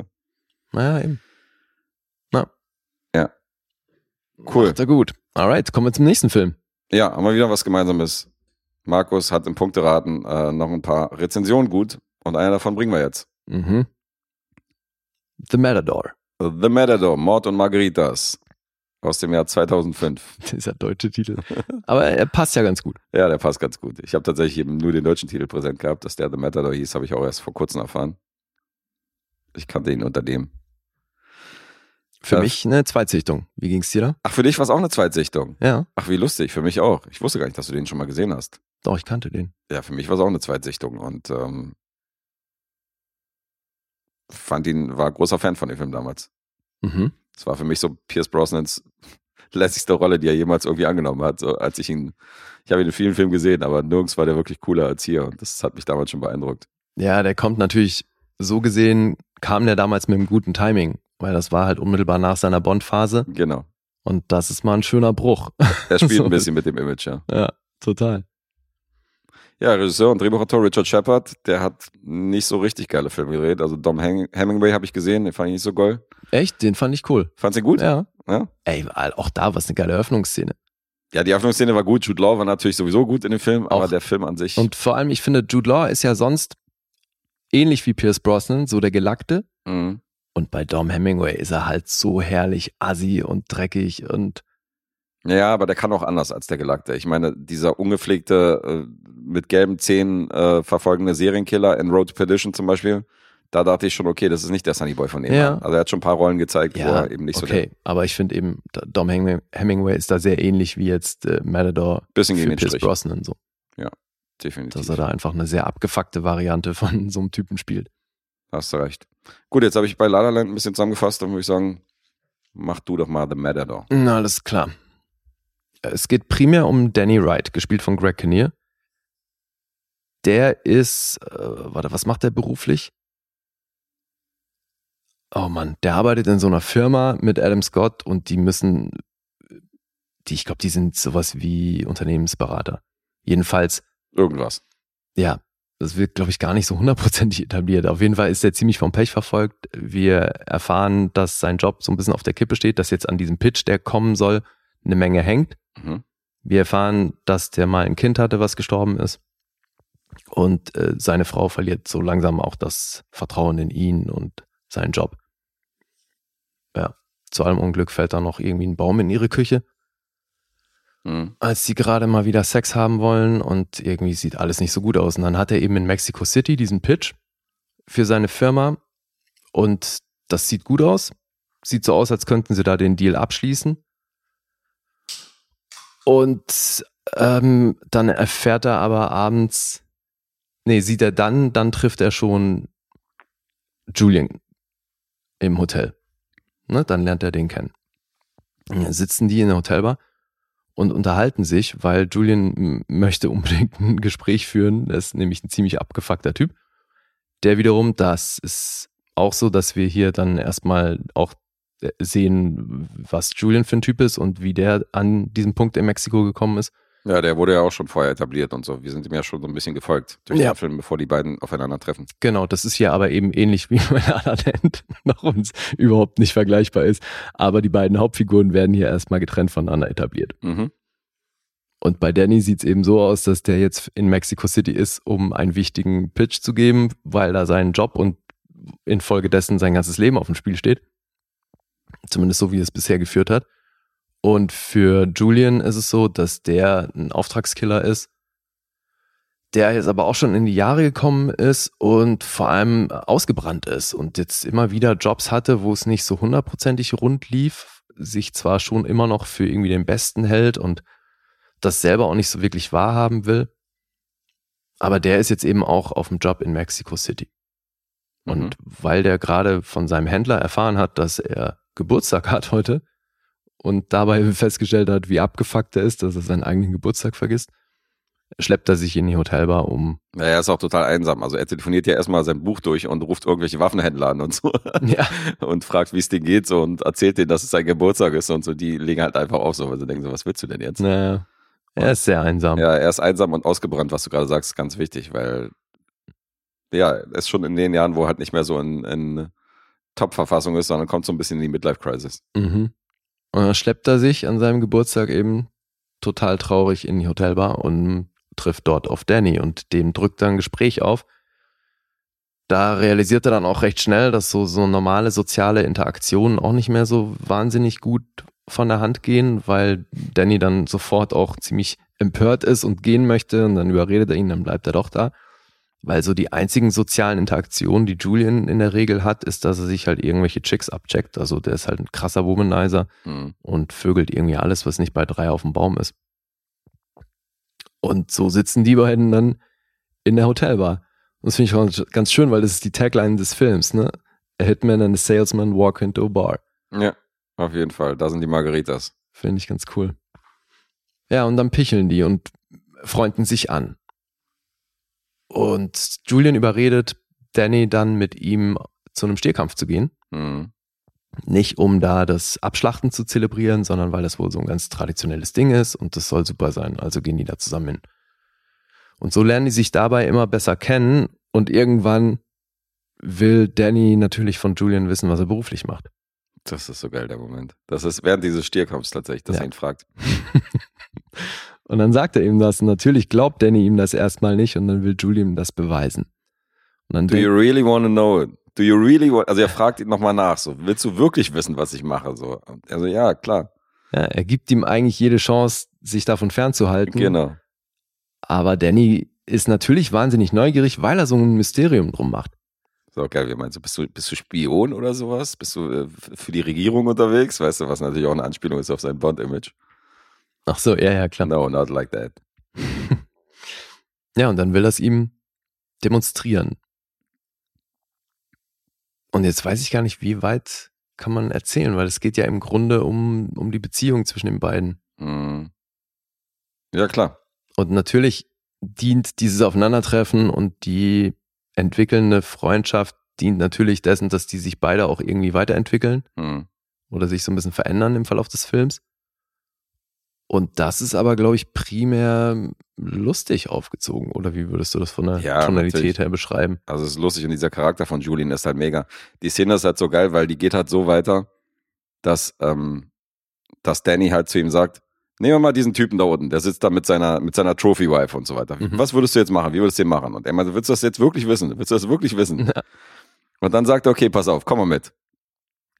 Führt den so eine Position so und so hin und her. Sagt er so, okay, pass auf, jeder muss irgendwann auf Toilette und so. Man lenkt die Securities rechts ab und äh, geht mit ihm diesen ganzen Ablauf durch. So, man macht hier Feuer oder keine Ahnung, versucht da irgendwie eine Ablenkung zu, dass du alleine in der Toilette dein Ding da machen kannst. Und Ja. dann wartet er wirklich, bis dieser Typ pissen geht. Irgendwann geht jeder pissen. Und dann gehen die auf Klo und die gehen zu diesem Typen und du bist dir an der Stelle als Zuschauer nicht sicher, okay, will er ihm das jetzt demonstrieren? So, zeigt er ihm das er jetzt das wirklich? nur, genau. um ihm das zu zeigen? Ja. Und Danny hat dann irgendwie so einen Unschuldigen auf dem Gewissen, weißt du, nur weil er irgendwie gefragt hat, was er beruflich macht. Das wäre so fies gewesen. Ja. Und ähm, alleine schon da spielt der Film so ein bisschen mit deinen Erwartungen, weil er geht dann zu dieser Klotür und sagt so, und dann mache ich das und dann mache ich das und denkst so, oh, Alter, krass, shit, so, Mhm. weißt du, was hat er gemacht?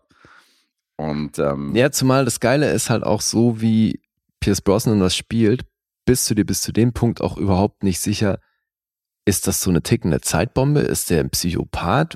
ja, ist der ist der auch ein Soziopath? unberechenbar. Ja, eben, weil ja. er dieses Unberechenbare aber geil mitspielt, Ja, ja. weil du auch nicht weißt, kippt das irgendwann. Ja. Und ja, gerade in dem Moment kann man sich überhaupt nicht sicher sein, was macht er jetzt als nächstes? Ja, ja, auf jeden Fall. Und es hat diese komödiantische Tonalität, die du gerade meintest, weil das ist einer dieser Filme, es gibt ja diese Filme, die du so locker flockig weggucken kannst, so, weißt du, die halt irgendwie Mhm. Spaß machen, die jetzt nicht so die überkrassen Lacher sind, aber die man irgendwie so geil, äh, die man irgendwie geil an einem Nachmittag so nach, äh, gucken kann. Und das ist einer von denen, die ich halt richtig gut finde, The Matador. So, da gibt's halt viele, die sind halt harmlos. Aber der hier funktioniert irgendwie durch die Chemie äh, zwischen Greg Kinnear und Pierce Brosnan und die machen das, Ja. Die machen das gut, dadurch, dass das Gegensätze sind. Weil Greg Kinnear findet es auch, einerseits findet er ihn so unangenehm und will sich jetzt distanzieren. Andererseits bewundert er ihn auch so aufgrund Ja, ja. dessen, weil er hat eine, nicht so ist übt eine er. Faszination auf ihn aus. Ja, es übt eine Faszination dieses aus. Mysterium um ihn, dass der auch eben eigentlich wenig über sich selbst erzählt. Ja. Der hat halt diesen, diesen, ja, Und irgendwie findet er ihn aber halt auch wahnsinnig lässig und cool, aber auch nervig. weil man halt auch in seiner Anwesenheit, er merkt halt auch, was der für eine krasse Wirkung auf Frauen hat. Mhm, Das findet er halt auch irgendwie faszinierend. Und ich finde, das wird von den Nebenrollen auch gut unterstützt. Weil wir haben ja halt als sein Geschäftspartner in einer sehr kleinen Rolle wohlgemerkt Adam Scott, aber halt schon Mhm. so ein kleines Highlight ja auch Hope Davis, Voll. Die die die. Frau spielt von Greg Kinnear. Kennen sich halt auch seit, seit der Schulzeit so halt so Highschool-Lovers und so und immer noch verheiratet und immer noch verliebt, aber er spielt halt so wirklich diesen, diesen Alltags-Jedermann, so Ja. Und, äh, Und das ist aber tatsächlich ein Archetyp, den der immer bedient. Und das Mhm. ist aber auch gar nicht einfach, weil das ist halt dieser Everyman. Ne, Ja, wird das genannt. genau. Das ist eben so der Durchschnittstyp. mhm. Und das kann ja schnell langweilig sein, ne? weil es gibt natürlich viele Leute, die den bedienen und das ist aber oft halt ziemlich blass. Mhm. Und Greg Kinnear hat aber irgendwie was, ich weiß nicht, ob es das Timing ist oder was er genau macht. Ich konnte es bisher noch nicht so richtig greifen. Aber der spielt diesen Everyman meistens irgendwie besonders. Mhm. Ja. Es war ja in dieser Serie, über die ich neulich gesprochen habe, nämlich auch das Ding. Da ist er halt auch dieser Everyman, Mhm. der dann ab einem gewissen Punkt auch eben damit ähm, daran so ein bisschen verzweifelt, dass er eben irgendwie nichts hat, was ihn so ein bisschen besonders macht. Mhm. Der macht er schon echt gut. Ja. Wen, äh, Dylan Baker können wir noch nennen. Das ist auch ein Schauspieler, dem, der ist auch in einer super, ganz, super kleinen Rolle zu sehen hier in dem Film. Dylan Baker. Ja, Den kenn ich halt Wen aus- Hat er hier gespielt? Avengers und Film. Der spielt den, ähm, der spielt praktisch den Assistenten von, von Philip Baker Hall, der kurz ins Bild kommt und sagt so, ja, der Mordauftrag ist losgegangen und so hin und her und kommt kurz, Ah, weißt du, ja, der ja, Assistent, okay. der so ein bisschen seine Mhm. rechte Hand ist. Mhm. Der ist eigentlich auch mhm, nur in ein, zwei Szenen zu sehen. Stimmt. Weil der Kontaktmann ist eigentlich immer Philip Baker Hall. Übrigens Ja. auch äh, gar nicht so lange her, dass der gestorben ist. Ja, ja super schade. Aber Auch ich ein meine, großer. der war ja auch schon wirklich alt. Ja. Schon eine Menge gemacht. Ja, ja, stimmt. Aber den dürfen natürlich Paul Thomas Anderson-Fans kennen. Ja, der hat ihn immer gerne eingesetzt. Und ich finde, als ich gelesen habe, dass dieser Film von Sexy Beast inspiriert wurde, konnte ich das total gut nachvollziehen. Ja, Was hat was davon, ne? ja, ähnlicher, ähnlicher Anti-Held im, im Zentrum des Films. Definitiv. Einer, wo du sagst, eigentlich würdest du mit dem nichts zu tun haben wollen, aber du guckst ihn dir so gerne in einem Film an. Hm. Einer von der Sorte. Ja. Ja, Storytechnisch, ich weiß nicht, ob wir da noch weiter erzählen sollten. Also, es gibt halt, ja, nee, Nee, ich finde nicht. Also, weil dann kann man lassen, genau. was. Aber äh, die Wege der von Danny und Julian kreuzen sich natürlich äh, das eine oder andere Mal im Laufe des Films. Da, das, darum geht's ja. Und was ich hier erwähnen muss, ist definitiv der Soundtrack von The Matador. Den fand ich großartig. Also er steigt ja schon ein mit The Town Called Malice von The Jam Mhm. und dann läuft It's Not Unusual, während Pierce Brosnan so eine Olle auf dem Bett Ja. irgendwie von hinten nimmt und der Herrlich. Hund, der Hund ihm irgendwie an, seinem, an seiner Hose, an seinem Bein zuppelt und so und er diesen Hund da wegtritt. Aber legendär ist Heat of the Moment, während die auf die Rennbahn kommen Ja. von Asia. Alter, ey, und ich weiß, ich habe diesen Film 2009 gesehen und ich weiß immer noch, dass da Heat of the Moment läuft, in dem Moment, wo du Pierce Brosnan mit Sonnenbrille und Mhm. hier und Danny und so, wo die auf dieser Rennbahn da aufkreuzen und denkst, Alter, was für ein geiler, was für ein geiler Musikeinsatz. Und Richtig gut. äh, was ich auch sehr geil fand, äh, weiß jetzt nicht, wie das musikalisch unterlegt war, aber der Shot von ihm oder diese Kamerafahrt, wie er durch die Hotellobby läuft in, in Cowboy Boots Super. und Unterhose. Super. Und dann einfach schnurstracks in diesen Pool springt. Ja. Wirklich ein geiler Charakter. Also, der spielt den hier. Man merkt ihm richtig an, dass er voll Bock hatte, mal so Ja, auf die ja. Kacke zu hauen. So Total. Fall, weißt du, und irgendwie, man sieht richtig, wie viel Spaß er daran hat.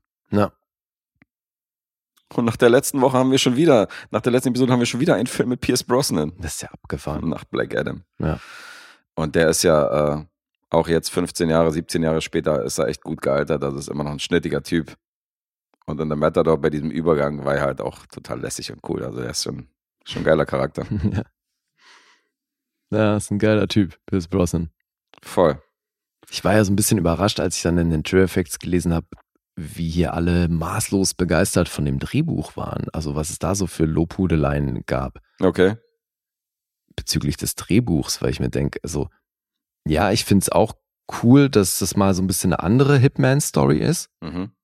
weil da, da muss ich dem Regisseur schon recht geben.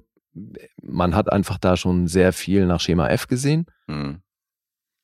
gerade jetzt auch zuletzt, ne? Also da, aber eben auch schon 2005 wohl. Und sein Ansatz war ja eben auch so einen Hitman-Film zu machen, den er sich selber halt Mhm. gerne angucken würde. Und das hat er echt hinbekommen, finde ich. Der ist schon ein bisschen anders, der Film. Ja, ja, ist ein bisschen anders, aber, hat ist trotzdem irgendwo noch ein kleiner Film, ne? mhm. aber, Aber die Story ist wahrscheinlich, ja, genau. Also jetzt, das Drehbuch ist wahrscheinlich nicht das große Highlight des Films. Es ist eher die Performance und die Art der Inszenierung. Ja, aber hast du das nicht auch gelesen, dass dann das so Ja, ja. üble Lobhudeleien von allen Beteiligten so? Ja, gut, das nehme ich ja immer nicht für voll. Das ist ja wieder dieses Promo-Ding, so weißt du, das ist bei Interviews die werden sich ja nicht beleidigen, sondern die erzählen alle, wie toll das ist. Und dass, dass, dass ich sowas noch nicht gesehen habe vorher, so ein Drehbuch. Und da muss ich natürlich zuschlagen, weißt du. Mhm. Aber es ist so, eigentlich ist es diese klassische Buddy-Film-Konstellation. Wir haben ja später noch einen von der Sorte, jetzt was die gemeinsamen Filme angeht. Mhm. Du nimmst da zwei Charaktere, die normalerweise überhaupt nichts miteinander zu tun hätten, die komplett gegensätzlich sind und packst sie in eine Story, wo die sich halt zusammenraufen müssen, wo die bestimmte Sachen dann zusammen machen müssen. Das ist, das ist das Prinzip. Insofern, das ist jetzt nicht Neues, aber Ja, wobei eben, ich finde das hier insofern anders, weil die müssen nicht miteinander. Die sind zu keinem Zeitpunkt, also oder beziehungsweise Ja. zu jedem Zeitpunkt könnte der eine oder andere einfach sagen, was weiß ich, gehe. Tschüss. Nee, Ja, später nicht mehr. Dann hätte es wahrscheinlich Konsequenzen, aber Ja, jetzt aber mal unabhängig von den Konsequenzen, die kommen trotzdem zu jedem Zeitpunkt, sind die in Situationen, wo sie rauskommen. Also Ja, der eine oder schon. andere könnte jederzeit sagen, ich gehe jetzt. hm, im Grunde genommen schon. Deswegen, das ist, glaube ich, das Spannende an dem Film. Die müssen nicht miteinander. Mhm. Und Danny an, an einem frühen Zeitpunkt sagt er ja auch, was, was, nee, äh, sorry, ohne mich, tschüss, ich gehe. Mhm. Und das Spannende ist ja, dass sie aber trotzdem irgendwie ange voneinander angezogen werden, wodurch auch immer. Ja, ja. So, und deswegen finde ich, ist es schon ein bisschen anders. Ja, ein bisschen anders ist es schon. Definitiv. Ja, und magst du den? Ja, der macht Spaß. Okay. Finde ich auch. Heute hier. Heute sind wir uns hier verdächtig einig hier bei Ja. dem Film. Holde Einigkeit. Mal gucken, wie lange. Was geht hier ab? Ja, mal gucken, wie lange. also, es ist ein kleiner Film, der hat dementsprechend auch nicht groß an den Kassen äh, funktioniert. 12,5 Millionen gekostet, 17,3 Millionen Einspiel. War jetzt nicht der Riesenhit. Ja, Ansonsten- aber du, hat alleine in den USA auf, über Video nochmal 5,5 Millionen gemacht. Also DVD in dem Fall. Na, immerhin. Immerhin. Also, ich war stark überrascht, als ich den damals gesehen habe, dachte ich so, okay, der ist gut. Ein cooler Film. Mhm. Und da bin ich immer noch. Und das ist einer von diesen 96 Minuten, weißt du, von diesen 90 Minuten knapp, Ja. die Spaß machen, die nicht in die Länge gezogen sind, die kurzweilig sind und die man gerne mal wegguckt. Das ist Mhm. einer aus der Regel. Insofern, danke Markus. Finde ich, finde ich schön, dass er uns den aufgetragen hat. Ja, hat mich auch gefreut. Alright. Dann Hm. Punkte. Ja, äh, 6,7 gibt's auf IMDb. Mhm. Metascore ist bei 65. Wedding. Yeah, ja. Rotten Tomatoes 6,7 von der Kritik. Sind sich alle einig, ist ja krass. 3,5 vom Publikum, Letterboxd 3,2. Das ist tatsächlich alles in einem sehr ähnlichen Bereich. Ja, ja, ja. Weil Letterbox schmiert da ein bisschen ab. Mhm. Wer muss anfangen? Äh, ich fange jetzt an. Oh, ich schwank so ein bisschen. Hm. Margarita zu viel getrunken, hä? äh, ich so siebenhalb oder ich sag acht. Das ist richtig. Bist du bei acht? Ich bin bei 8, das kann ich schon mal auflösen. Okay. Du bist. Ah, bist du auch bei einer 8, Mann? Du gibst doch immer so gerne. They are trying to figure me out, and I don't like it. So, Will Ferrell, ne, hatten wir schon länger nicht mehr. You don't like it. Ach komm, ich sag auch eine 8. hier- Ach komm, ich sage auch eine acht. Du Gangster. Ja, ich bin auch bei acht. Hey! Klingelingeling, hier kommt der Eiermann. Oh Gott, Beide 8 Punkte für The Matador, Mord und Margaritas. Also, das ist ja cool. der ist wirklich, also, den hat auch keiner, also, einer hat den, glaube ich, gesehen. Aus meiner Was? 100-Mann-Bubble. Wirklich, der ist ziemlich unbekannt. Okay. Insofern guckt den Film. Das ist wirklich Pierce Brosnan, so habt ihr den noch nicht gesehen. Das Mord und Margarita ist echt ein cooler Film. Hm. Er ist schon sehr lässig in dem Film. Ja. Stark. Also ist er wahrscheinlich generell. Ja, ich äh, bin hier einmal gegen ihn gerannt, als er aus dem Hotel gekommen ist, da auf dem Ah, Weg ja? Mhm. zum Kino am Potsdamer Platz, genau. Dann ähm, rempel ich da so einen großen Herrn an, der in so, einem- in so einer Menschentraube steht und dann denke ich so, okay, James Bond gerade angerempelt. Ui, du Glück gehabt. Mhm. Und dann auch schnurstracks weitergelaufen, weil ich schon spät dran war fürs Kino, Mhm. anstatt mich mit ihm zu, zu unterhalten. äh, ja. So, jetzt ich oder was? Jetzt bringst du mal deinen eigenen Stoff und dann ähm, schließen wir am Ende nochmal ab mit dem dritten gemeinsam, würde ich sagen. Okay. Dann beende ich jetzt mal eine Trilogie, wo ich ja auch schon die anderen Teile gebracht habe Mhm. und spreche über Blade Trinity. Oh, Ja, oh. Blade. Und ich glaube, es sind sich alle einig, der Teil ist dann doch eher der schlechteste in der Reihe. Ja, wenn man eine Chronologie aufstellen würde, sind sich wirklich alle einig, glaube ich. Aber ich gehöre nicht zu den kompletten Hatern, sagen wir mal so. Also ich konnte dem ein bisschen was abgewinnen. Mhm, du hast den aber wahrscheinlich auch damals gesehen, ne? Das ist eine Weile, das ist lange her. Ja. Das ist wirklich lange her. Weil eben 2004 ist der erschienen und wir haben es ja öfter davon, dass das so die Jahrgänge sind, wo gerade CGI dann doch eher noch in den Kinderschuhen äh, war und das ist dann aus heutiger Sicht manchmal echt lustig. Das hatte ich ja jetzt bei den anderen Blade-Teilen auch schon. mhm. Und es war beide Male so, dass ich das wahrgenommen habe, das aber nicht groß ins Gewicht gefallen ist. Mhm. Ja, aber eben, jetzt ist nochmal ein Ticken später und hier ist ja sowieso einiges anders. Und das war halt auch im Vorfeld schon so eine Sache mit dem Film, wer den überhaupt machen soll, weil die wollten, ursprünglich wollten sie äh, Del Toro haben, Mhm. der hat dann aber Hellboy gemacht, als das gegreenlightet wurde und Oliver Hirschspiegel war hier im Gespräch. Okay. Der hat, jetzt muss man schon sagen, auch hier zum Glück abgelehnt, weil er da den Untergang gemacht hat. Das ist dann wohl die bessere Wahl. Wahrscheinlich der bessere Film geworden. Ja, aber es war, es war eben so eine Sache, wer hier Regie führt und überhaupt wer hier mitmacht. Und auch sowieso war das wieder mit dem Drehbuch, wie irgendwie bei jedem Teil so ein Hickhack. Mhm. Geworden ist es dann der, der auch schon die anderen geschrieben hat, David S. Goyer. Mhm. Der hat hier, ich glaube, seinen zweiten Langfilm gemacht. Äh, Es wird in manchen Trailer Effects als Debüt deklariert, aber auf jeden Fall ist das hier seine erste große Studioproduktion. Blade Trinity. Ja, jetzt hat er das halt auch geschrieben und das musste ja sowieso auch irgendwie dann wieder immer permanent währenddessen umgeschrieben werden, weil es gab große Probleme aufgrund von Wesley Snipes. Weil der hat hier zum einen krasseste Allüren an den Tag gelegt und zum anderen war der in der Zusammenarbeit vor allem mit dem Regisseur halt unumgänglich, äh, nicht umgänglich. Wie heißt denn das? Ist ja nicht unumgänglich in dem Fall.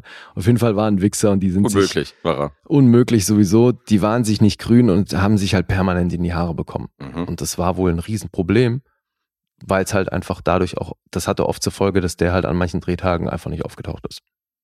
So gleich. Ja.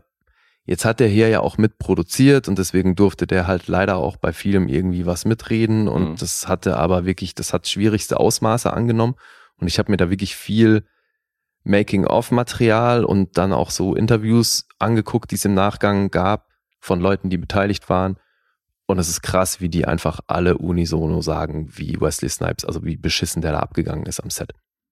Mhm. Also dieses, ähm, dieser Beef zwischen dem Regisseur und Wesley Snipes, das ging so weit, dass die am gewissen Punkt nur noch via Post-its kommuniziert haben. Also beziehungsweise Wesley Snipes hat dem Regisseur dann einfach nur irgendwelche Post-its geschrieben, hat die auch knallhart immer mit Blade unterschrieben. Alter, was? Ja, Method Actor. Wie ging er denn ab? Also ich meine, Ryan Reynolds hat ähm, sowieso eine Menge auch zu dem Film gesagt im Nachhinein. Mhm. Und der meinte, als sie ihn gefragt haben, so wie es denn mit, wie es denn war mit Wesley Snipes, hat der halt auch knallhart gesagt, hey, ich habe nie Wesley Snipes am Set getroffen, ich habe immer nur Blade getroffen. Also Mhm. der wollte auch, der hat auch nur auf Blade reagiert. So, der wollte, Blade, bitte. der wollte auch nicht anders angesprochen werden. Okay. Und das ist halt so witzig, wie Patton Oswald dann erzählt, dass der einfach jedes Mal, wenn man an seinem Trailer vorbeigelaufen ist, dass da so eine Wand von Weedgeruch auf einen traf, dass man so äh, fast schon passiv high wurde beim Vorbeilaufen. Der hat Okay. halt einfach nonstop in seinem Trailer da gebläst bis zum Umfallen und kam dann halt hin und wieder ans Set. Ist natürlich auch praktisch, wenn du die ganze Zeit eh nur mit Sonnenbrille rumrennst beim Drehen. Mhm. So, der hat halt einfach nur gekifft und kam, wenn überhaupt, hin und wieder ans Set und halt voll oft war es eben so, dass der morgens einfach nicht erschienen ist und dann mussten die halt tricksen, ne, mit Stand-ins und Stunt-Doubles und Kameraeinstellungen, Boah. Dass sie den halt bestmöglich rausgehalten haben. Also es ging so weit, dass dann die ganze Truppe drum, drumrum, die natürlich immer brav alle dastanden, wenn es irgendwie, wenn die auf dem Drehplan standen, Mhm. und es dann wieder mal hieß, okay, Wesley Snipes ist nicht aufgetaucht, dann haben die halt rumimprovisiert. Und Aber so ist sind dann tatsächlich auch viele improvisierte Dialoge entstanden. Und also die haben halt auch voll oft ins Leere geschossen, weißt du, Okay. oder haben halt in die eine Richtung abgedreht, weil die Re der Reaktionsshot war dann tatsächlich einfach auch nur ein stoischer Wesley Snipes. Die haben ziemlich viel Material von ihm gehabt, wo sie ihn einfach sch schweigend, äh, still also, einmal so ein abgefilmt haben. Standbild einfach hingestellt. Nee, kein Standbild, aber halt, wo er einfach nichts sagt und das Mhm. gab's halt voll oft. Deswegen ist es hier fast schon lustig, dass seine Reaktion voll oft in Dialogen ist einfach nur ein stoisches Gucken. okay. Mit Sonnenbrille auch noch. Also es ist halt so witzlos. ja, aber es ist das, nicht der Moment, wo, lustig. ist das nicht der Moment, wo die Produzenten dann eingreifen müssten und sagen, wir sehen hier unser, unser Geld in Gefahr und so hin und her und äh, Ja, ja, aber der mit hat ja, Anwälten drohen? er hat ja mitproduziert. Das, äh, wie gesagt, der hat sich da selber schon, also natürlich sehr viel mehr Freiheiten genommen, als er haben dürfte, aber okay. das, das war ja dann auch zum relativ späten Zeitpunkt in der Produktion, wo du halt, also, ne, Point of No Return schon längst überschritten und Naja. dann haben sie natürlich versucht, das Beste draus zu machen und da wird dann eben so ein bisschen improvisiert oder halt notgedrungen mussten dann halt Dinge anders erzählt werden, als sie ursprünglich gedacht waren und Mhm. so. Und das hat aber auch zur Folge, dass halt dann eben so der Nebencast mitunter sehr viel größer wurde dadurch. Oder halt die, die Screentime von denen. Ja, Patton Oswald kann ich mich gar nicht mehr erinnern, dass der da mitspielt. Ja, der ist hier so ein bisschen der technische Hiwi von diesen Night Stalkers. Mhm. Aber ja, erzähl mal kurz die Handlung. Die ist halt eben auch also wahnsinnig nebensächlich und wahrscheinlich sogar also so egal wie in keinem anderen Blade-Teil. Mhm.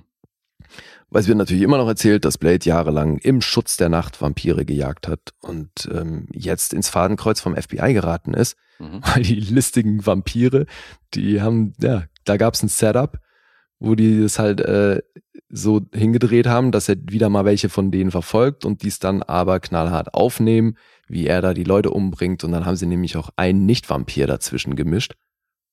Und als er den aufspießt, wundert er sich, dass der sich nicht zu Staub, äh, zu, warum der nicht zu Asche wird.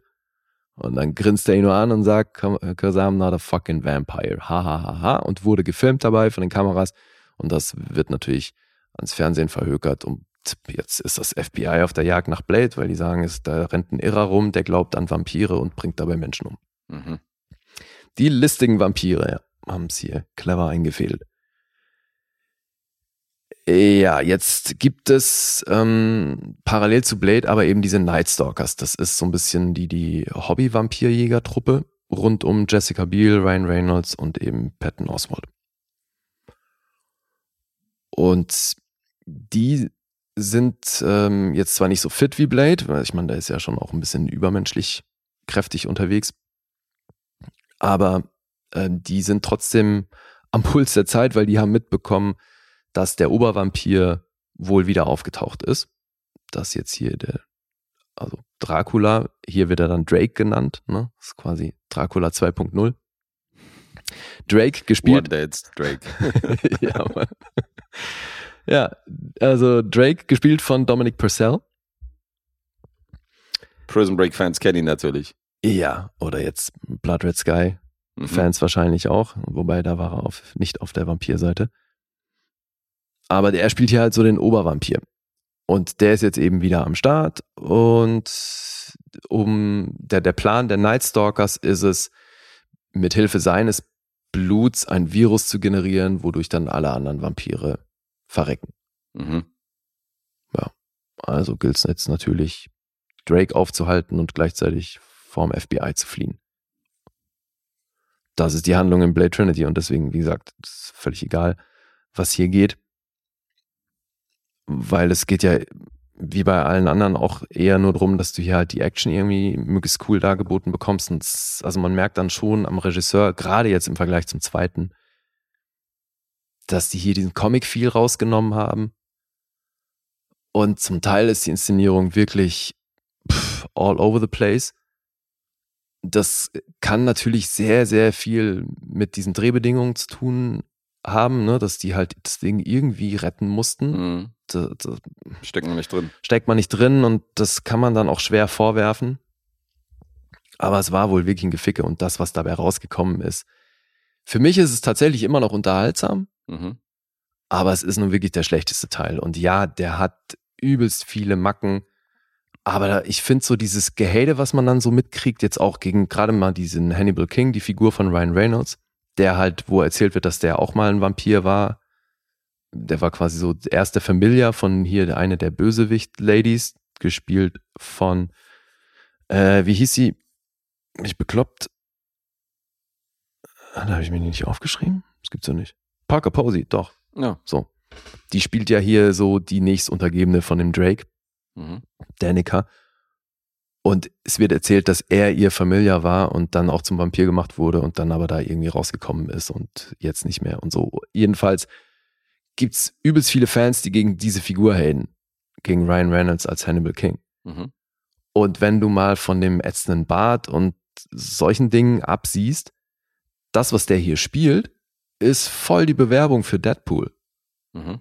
Die Sprüche, die der hier raushaut, das Level an Humor, das ist voll Deadpool. Geht schon in die Richtung. Total, Alter. Mhm. Und habe ich mir auch, es gibt so ein paar Outtakes in den Extras und das ist echt ganz cool, weil er hat ja hier so dieses eine Szene, weil die Figur von Jessica Biel sich vor dem Kampf immer, ne, hier noch ein, äh, die hört immer Musik und dann stellt die sich davor immer ihre Playlist zusammen, Mhm. hat natürlich so ein iPod und ähm, macht dann immer ihre Playlist und er kommentiert das dann eben so, ja, hier Kids nowadays und so, die hören immer hier Trip-Hop und weiß nicht was und so. Myself, I'm more of a Celine Dion Fan. Und dann gibt's, äh, beziehungsweise ich weiß gar nicht, was er jetzt schlussendlich im fertigen Film sagt, aber es gibt halt eben Outtakes, wo er halt sämtliche andere Bands oder Leute aufzählt und so. Mhm. An einer Stelle halt auch so, I'm more of a Don Johnson guy. Most people don't know, he recorded an album. Und so. Und da, also die Sorte Humor ist halt voll Deadpool. Ja. Und deswegen finde ich das so krass, also wie viele da darüber hinwegsehen, dass das, wenn auch noch eben in einer sehr frühen Version, aber das ist im Grunde so ein bisschen eine Deadpool-Einlage, die Ryan Reynolds hier bietet. Und Alter, der ist mal aufgepumpt, ey. Der hat auf jeden Fall ordentlich zugelegt für den Film und der ist mal gut in Schuss. Mhm. Alter Falter. Naja, aber eben, also auch fett für ihn gelaufen un- unterm Strich, ne, weil äh, er hat einfach mehr Screentime bekommen, dadurch, dass halt Wesley Snipes einfach so oft abwesend war. Ja, da war ja seine, sein Star-Level war ja dann noch in den Kinderschuhen. Total. Ja.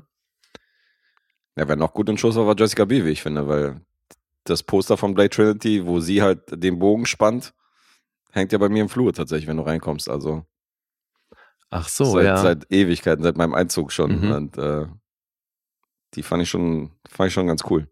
Ja, ja, aber das, ähm, die macht ja auch wirklich eine gute Figur. Also gibt hier schon auch ein paar ganz coole Actionsequenzen und so. Mhm. Kannst du dich an das Ding erinnern? Also sie ist ja hier eben mit Pfeil und Bogen unterwegs, wie du gerade gesagt hast. Und es gibt dann so in der Endsequenz, gibt es einen Moment, wo sie oben auf so einem Gerüst steht und dann von ziemlich weit halt auf den Bösewicht schießt. Mhm. Auf Drake. Und die Kamera ist so eine, fast eine POV von Drake und halt der Pfeil kommt halt auf die Kamera zu. Mhm. Und Jessica Biel war angehalten, und das ist auch in den Extras, das ist ganz cool. Jessica Biel war halt angehalten, möglichst zentral auf die Kamera zu ballern. Und die hatten davor halt so eine, äh, so eine sichere Scheibe montiert, durch die die gefilmt haben. Und jetzt hast du aber halt für die Linse, wurde so ein kleines Loch frei gemacht, ne, damit die da durchfilmen kann, aber dass ansonsten halt der Pfeil von der Scheibe abgefangen wird. Oha. Alter, Alter. Und jetzt hat hier echt äh, ganz im Arrow-Style oder in bester Robin Hood-Manier hat Jessica Biel einfach von da oben mal kurz in dieses kleine Loch reingetroffen und hat halt die 300.000 Dollar Kamera zerschossen. Respekt. Ja, Richtiger Wilhelm Tell unterwegs. ist aber ganz witzig, weil die auf den Extras wird die, im ersten Moment wird die krass bejubelt dafür, aber dann haben die wahrscheinlich erstmal realisiert, was da kaputt gegangen ist. Mhm. Und dann war es nicht mehr so lustig. Aber ja, rechnet natürlich kein Mensch mit, dass die zentriert da reinschießt. Ziemlich Ja, cool. Ja. Ja, und der Ryan Reynolds hat krasse Sachen erzählt über seine Dreherfahrung hier mit Wesley Snipes. Der hat ihn wohl auch nur Cracker genannt, was ich schon auch wirklich krass finde. Okay. Was für ein Arschloch, Alter. Ja, das ist halt einfach, das fällt definitiv unter Racial Slur und auch wenn da nicht die gleiche Geschichte dran hängt, ist es halt ein Pendant zu einem Wort, was nicht klar geht und das, Ja, ja, klar. Alter. Ja, also der ist ja auch aus, der ist einmal ausgeflippt, weil einer der schwarzen Komparsen am Set, die haben dann halt ein paar Komparsen ins Bild gestellt und dann war einer dabei, der war schwarz und der hat ein T-Shirt an, wo Garbage drauf stand. Mhm.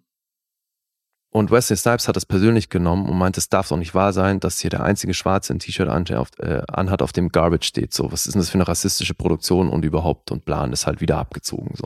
Aber wahrscheinlich ein Bandshirt von der Band. Ja, ja. Ja, ja, okay. Und also nur solche Sachen, ne? Der ist halt permanent ausgeflippt und es, es gab übelst Stress und vom anderen Stern. Und das hatte dann eben zur Folge, dass der halt immer weniger da war und jetzt unterm Strich sind es weniger als 100 Sätze, die der im Film hat und dabei sind sehr viele Ein-Wort-Sätze dabei. Hm. ne, weil, oh Mann, weil der ja dauernd nur irgendwie, oder in dem Moment, wo er dieses eine Baby in der Hand hat, und dann macht er nur so Gucci Gucci. So, das ist dann auch schon irgendwie halt ein Satz gewesen von seinen 100. Also das ist wirklich krass, wie wenig der hier in dem Film auch stattfindet. Also es ist eigentlich auf dreist, dass der überhaupt noch Blade heißt. Ja, es klingt so, als hätte er durch den Film hier seine, seine Blockbuster-Karriere ein bisschen begraben, weil ich meine, danach war er ziemlich lange Flaute, was seine Filmografie angeht. Also, Naja, ne? Der ist ja dann Ah, irgendwann ich weiß so gar nicht, ob danach noch groß was kam. er ist ja voll auf so einem B-Film-Niveau dann geendet. Bis dann wieder sein Comeback so ein bisschen kam mit, äh, mit hier, äh, Dolomite is my name und so. Mhm. Da war er dann wieder am Start und hier Prinz aus der so? Eddie Murphy zurück. Dazwischen so lange nichts, oder? Dazwischen hat er nichts Namhaftes gemacht, wo man ihn jetzt groß. Also gut, er bei, der war bei Expendables dabei und so, klar. Mhm, naja, doch, eben, ja. Zwischenzeitlich schon, aber ähm, so bis Blade war er schon ein krasser Star. Also da war er schon krass gefeiert. Ja, ja, nee, das ging dann hart bergab, aber dann war doch auch das mit Steuerhinterziehung und Knast Ja, ja. und weiß nicht was, ja. Also Negativpresse hat ihn schon, hat, so, hat schon seine Filmografie ein bisschen begraben. Mhm.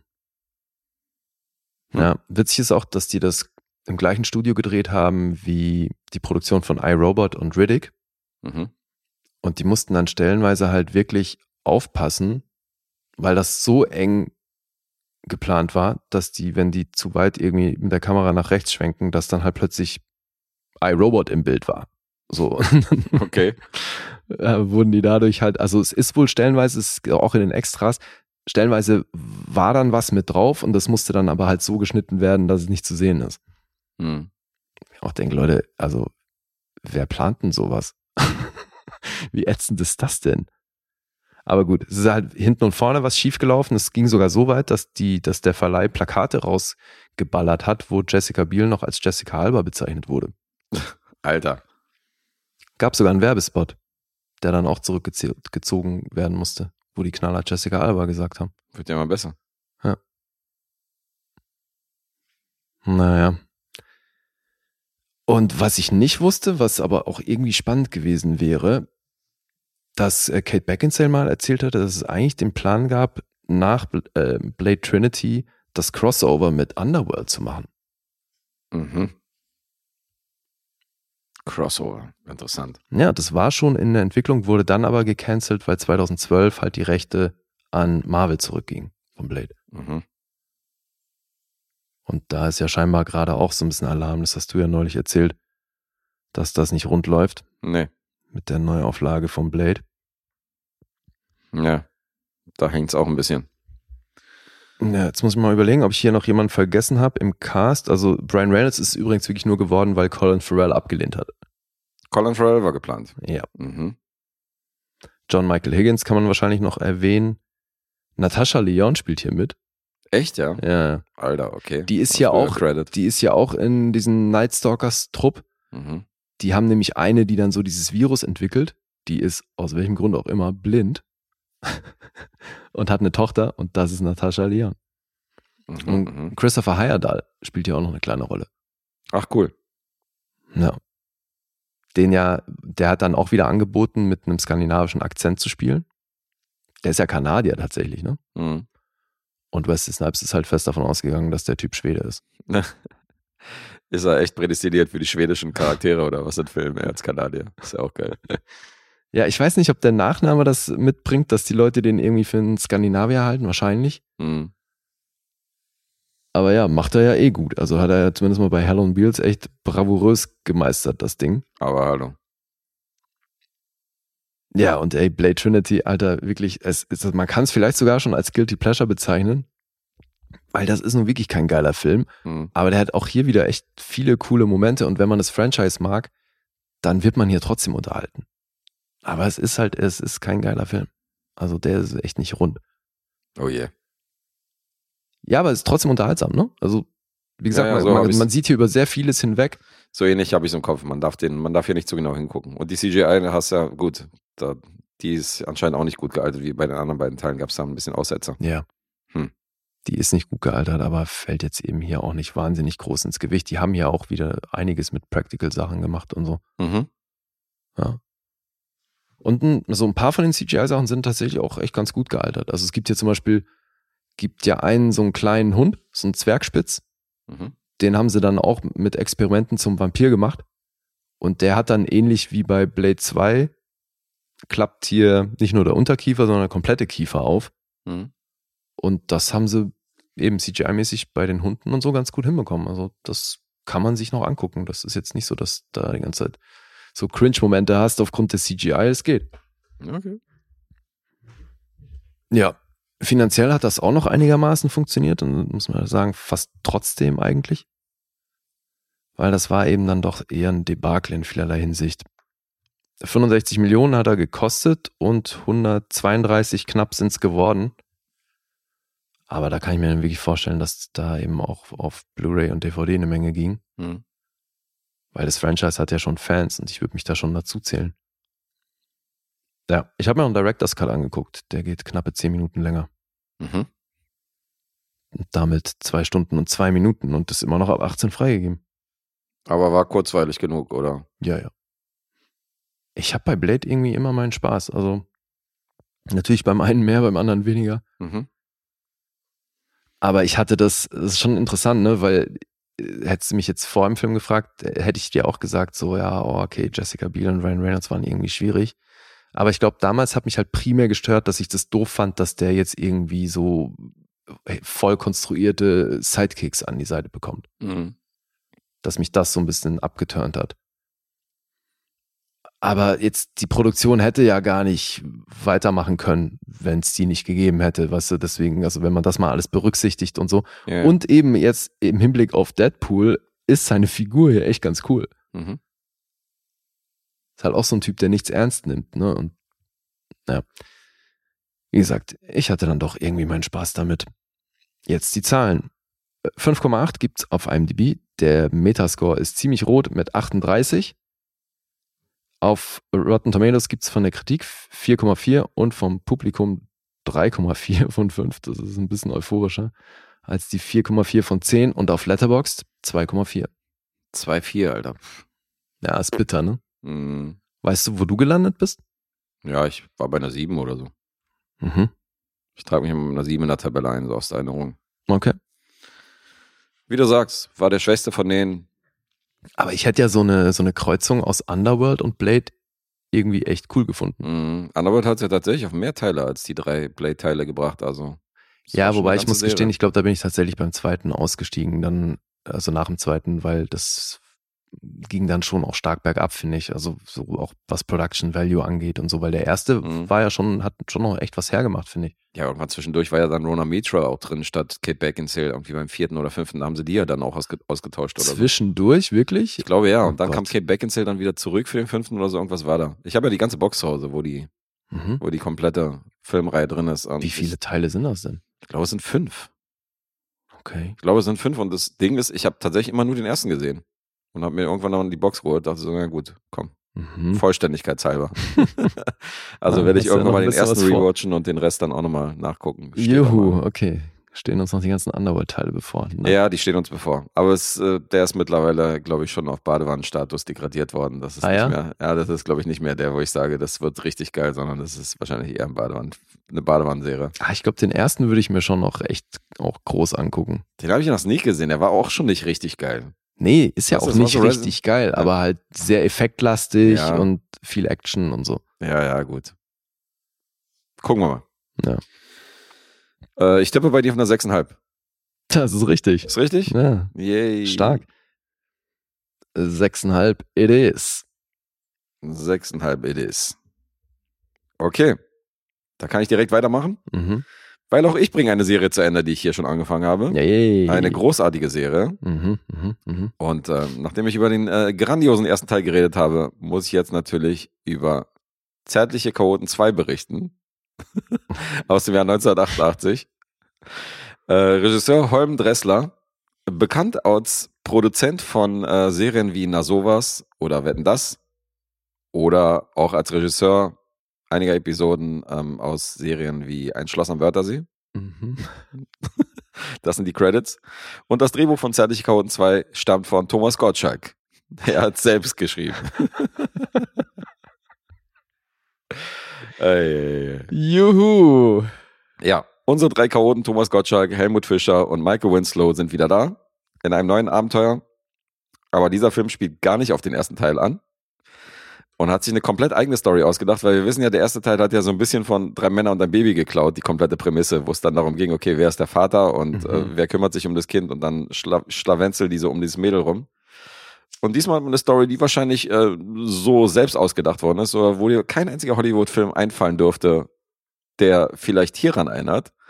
Aber ich werde mal erstmal in die Handlung einsteigen. Wir sind im Jahr 2043. Mhm. Das ist nämlich ein Sci-Fi-Szenario. Das sehen wir schon daran, dass Thomas Gottschalk früh morgens sich so eine Haube aufsetzt und diese Haube komplett automatisiert ihn rasiert, die Haare macht, die Zähne automatisch geputzt werden und so weiter und so fort. Also alles sehr, sehr Hightech. Wie man sich halt die Zukunft so vorstellt. Wie man sich die Zukunft vorstellt, richtig, in einem deutschen Film vom Regisseur von Ein Schloss am Wörthersee. Und Fran und Xaver. Frank ist nämlich die Rolle von Thomas Gottschalk, Xaver ist die Rolle von Helmut Fischer. Die sind Kumpels, die kennen sich, die arbeiten in einem Patentamt. Und ähm, du siehst auch, es ist alles sehr futuristisch. In diesem Patentamt kommen Durchsagen ständig irgendwie äh, über die Sprechanlage, wo es heißt, ähm, der und der ist krankgeschrieben, wurde aber im Park gesichtet vor sieben Minuten und ähm, Herr Lehmann ist jetzt schon über fünf Minuten auf der Toilette und kriegt eine, kriegt eine erste Ermahnung, dass er sich gefälligst wieder zurück in den Arbeitsplatz bewegen soll. Das heißt, es ist alles ein bisschen futuristisch und alles ein bisschen sehr hart. Das sind Durchsagen, die da. Ja. Ah, okay. Und hier ist einer unpassend angezogen und so. Das ist die Zukunft, ja? Da ja, aber soll das, so, soll das so ein Big Brother-Szenario sein? Oder was? Klar, das ist sehr dystopisch. Also wir haben ja so. Ach so, ja. Ja, das ist mega dystopisch. Du, wer hätte gedacht, dass Thomas Gottschalk unser John Hurt ist? Ja, das ist es. Also wir haben ja, Ja. wirklich so ein deutsches Blade Runner, so das Pendant. Aber es geht noch weiter. Halt doch's Maul, Alter.